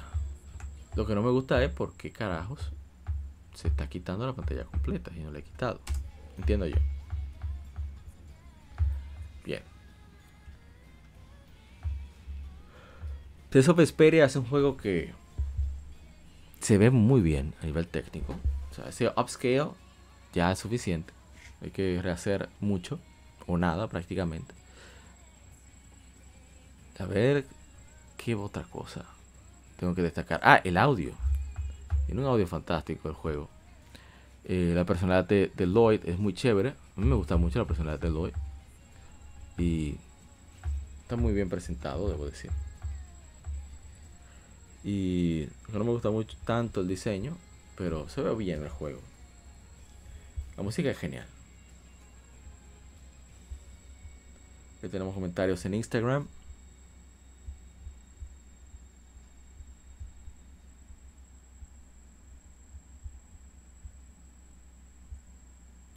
Ah, pero yo no leí de Tales of Celia. ¿Me pasó? Dice, a ver, Laura 3099 fue el primer Tales of. Dice descargado 93, el segundo Tales of que jugué. Dice King Azuokra, la saga Tales of y la saga Steel, Trust of Cold Steel, imagino que se refiere, son una joya. Así es. Entonces, con, con respecto a Tales of Vesperia, en Instagram, dice Andrés Carrero 93, menos mal que está, está para consolas actuales, así tendré una oportunidad de jugarlo. Y bueno, está muy chévere. Los skits están muy buenos en Tales of Vesperia. el gameplay es bien similar a Tales of Symphonia. Para mí, digo. Estoy adelantando para que se vea. Todavía está aprendiendo técnicas y demás. Eh, he ido cambiando las órdenes para que vayan más acorde a lo que me interesa. Ya hay órdenes preestablecidas para, por ejemplo, ponerse defensivo, ponerse eh, bueno, sí, ponerse adelante. Muy, muy buen juego. Recomendado, como decimos en mi país, recomendado full. Espero seguir jugándolo ahora que, ya se, completó el ciclo de las Game Femérides. Porque de verdad que me gustó bastante. Así que hasta aquí las Game Femérides. No te muevas. Seguimos con, o sea, de inmediato, ¿eh? y comiendo vamos a seguir para un, tema de la semana, un temita de la semana prácticamente, porque es muy corto. Voy a dejar el Tales of corriendo porque realmente no tengo nada que mostrar. Así que voy a dejar ese mismo. Así que no se mueva. Aunque tengo que hacer la, poner la pauta, ¿no?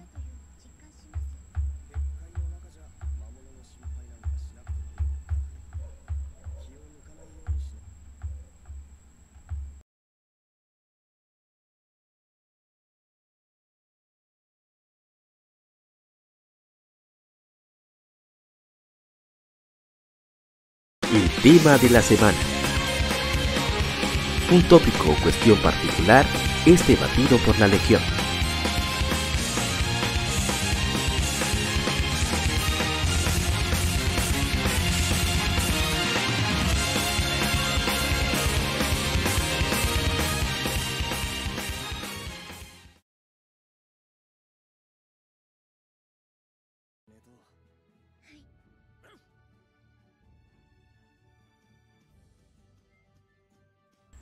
Bien, continuamos. Bien, entonces, eh, el tema de esta semana, o el temita, que realmente es muy corto, es sobre cambios que vamos a tener aquí en Legion Gamer Podcast. Hice una lista de algunas cosas y voy a explicarlas. Son, son 10, básicamente, 10 cosas. Eh, el primero es que vamos a cambiar el formato en que hacemos el lado B. En lugar de hacerlo como antes, que lo grabamos tranquilos a través del canal de Telegram, perdón, de, nuestro grupo de Telegram, visítenlo, está en la descripción del podcast. Son bienvenidos. Y grabándolo aparte, usando un programa, el programa para el episodio número 138 fue un desastre. Miren que yo hice prueba de grabación y todo. Casi siempre lo hago, muy difícil que no lo haga. Y como quiera salió súper mal. Entonces no voy a quedarme dependiente de eso. Se cortaba muchísimo, incluso hasta mi voz salía mal. La gente cobra, no se entendía prácticamente nada. Y, la verdad es que quedé muy, muy decepcionado de que el programa haya fallado así. Entonces por esta razón es que vamos a hacerlo a través de YouTube como hacemos el lado A. Eh, vamos, al fin es buscar más, más interacciones, más opiniones para hacerlo divertido, lo que escriba aquel que nos escuche en vivo durante el podcast. Y eso buscamos, más interacción, más engagement, como dicen. Lo otro es que estoy trabajando en un proyecto de pasar las Kinfemérides a una web. Con Gamer Podcast, pues debe tener pronto su web eso no va a ser este año. No sé si va a ser el siguiente tampoco. Espero que sí. Que ya supone que voy a haber terminado la, base de la Mérida. Estoy pasándolo a un archivo de, celdas. O sea, tipo, tipo Excel. Em, dice con el fin también de tener más tiempo para publicar más contenido en redes. Todo el contenido de Kinfemérides se pasa a web. Este es un proyecto a largo plazo que sigue en desarrollo. Ahora vamos por agosto. Yo sigo trabajando agosto. Y y esa es la idea. Pasar menos tiempo o por lo menos hacer quizá menos contenido en redes, pero de mayor calidad. O sentarse en engagement de alguna forma. Interacción. Y ser más encontrable, que es lo más importante. Más fácil de encuentra es eh, a través de YouTube y por supuesto la,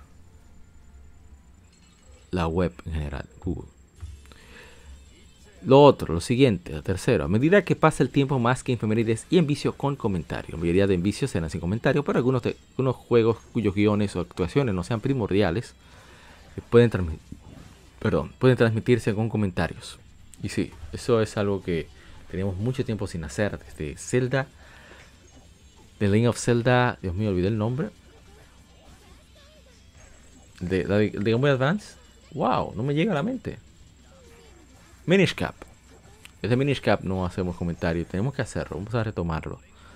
Para aquellos que no sean tan demandantes de cuanto al guion. Em,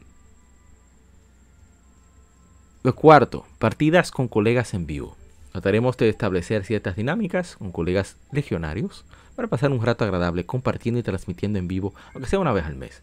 Eso hablaba de Rocket League. Rocket League es perfecto para eso porque es multiplataforma, tiene crossplay.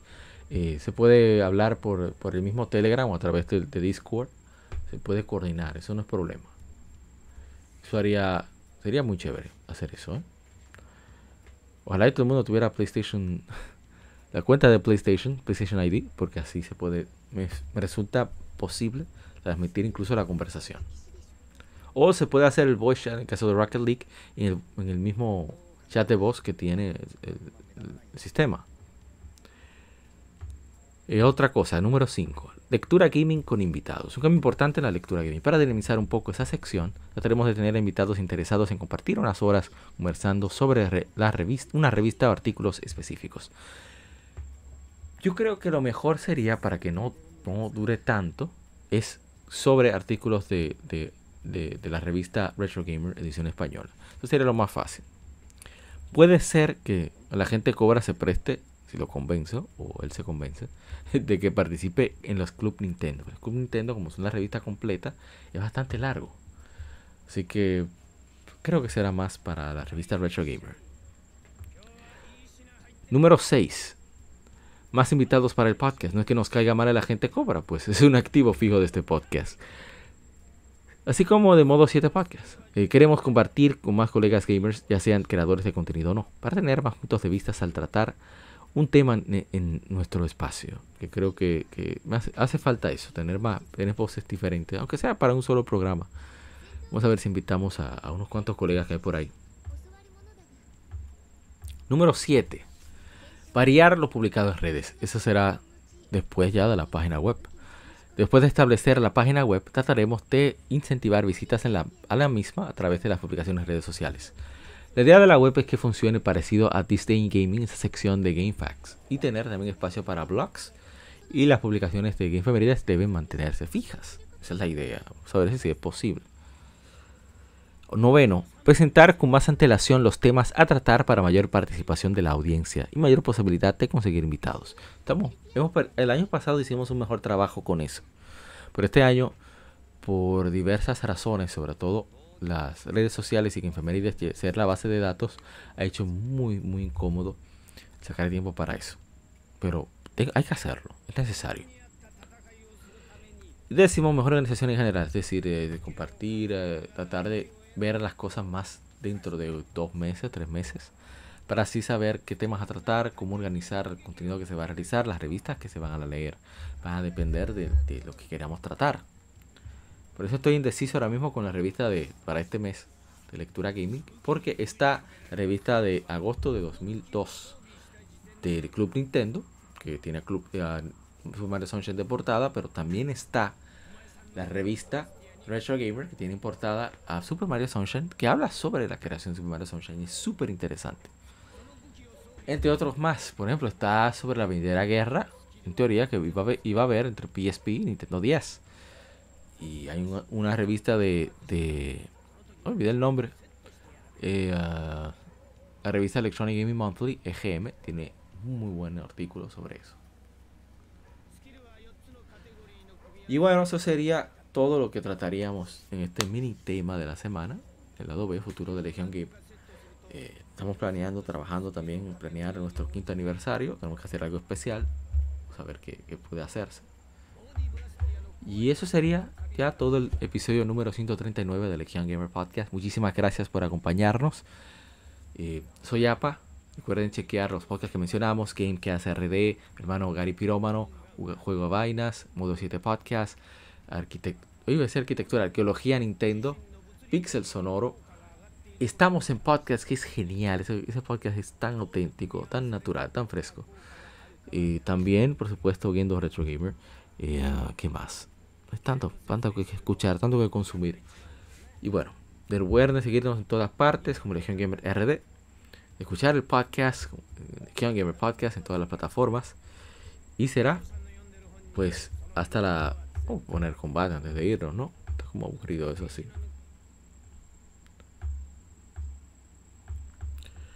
Y bueno, recuerden cuidarse mucho y que siga el video. Soy Apa, nos vemos hasta la próxima. Bye bye. voy a repetirlo. Recuerden cuidarse mucho. Porque se pausó. Yo le usted que se pausara. Recuerden cuidarse mucho y que siga el vicio. Bye.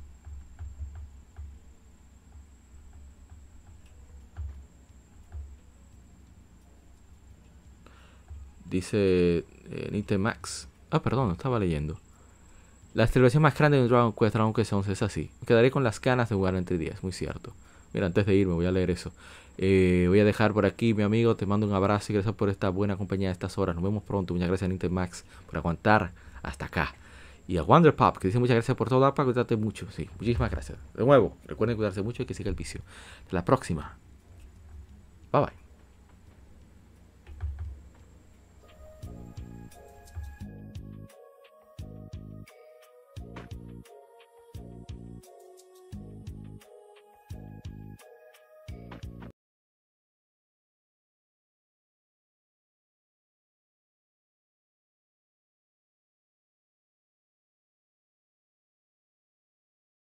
Somos Legión, somos gamers. Legión Gamer Podcast, el gaming nos une. Un podcast diferente para gamers únicos, noticias interesantes, historia del gaming y mucho más para mantenerte al tanto del actual como del pasado.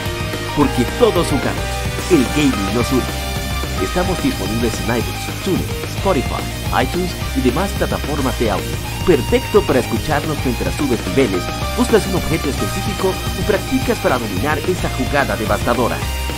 Recuerda seguirnos en Facebook, Twitter e Instagram como Legion Gamer RD para que compartas con nosotros y seas parte de la legión de gamers únicos. Gracias por escucharnos y te esperamos para el próximo episodio.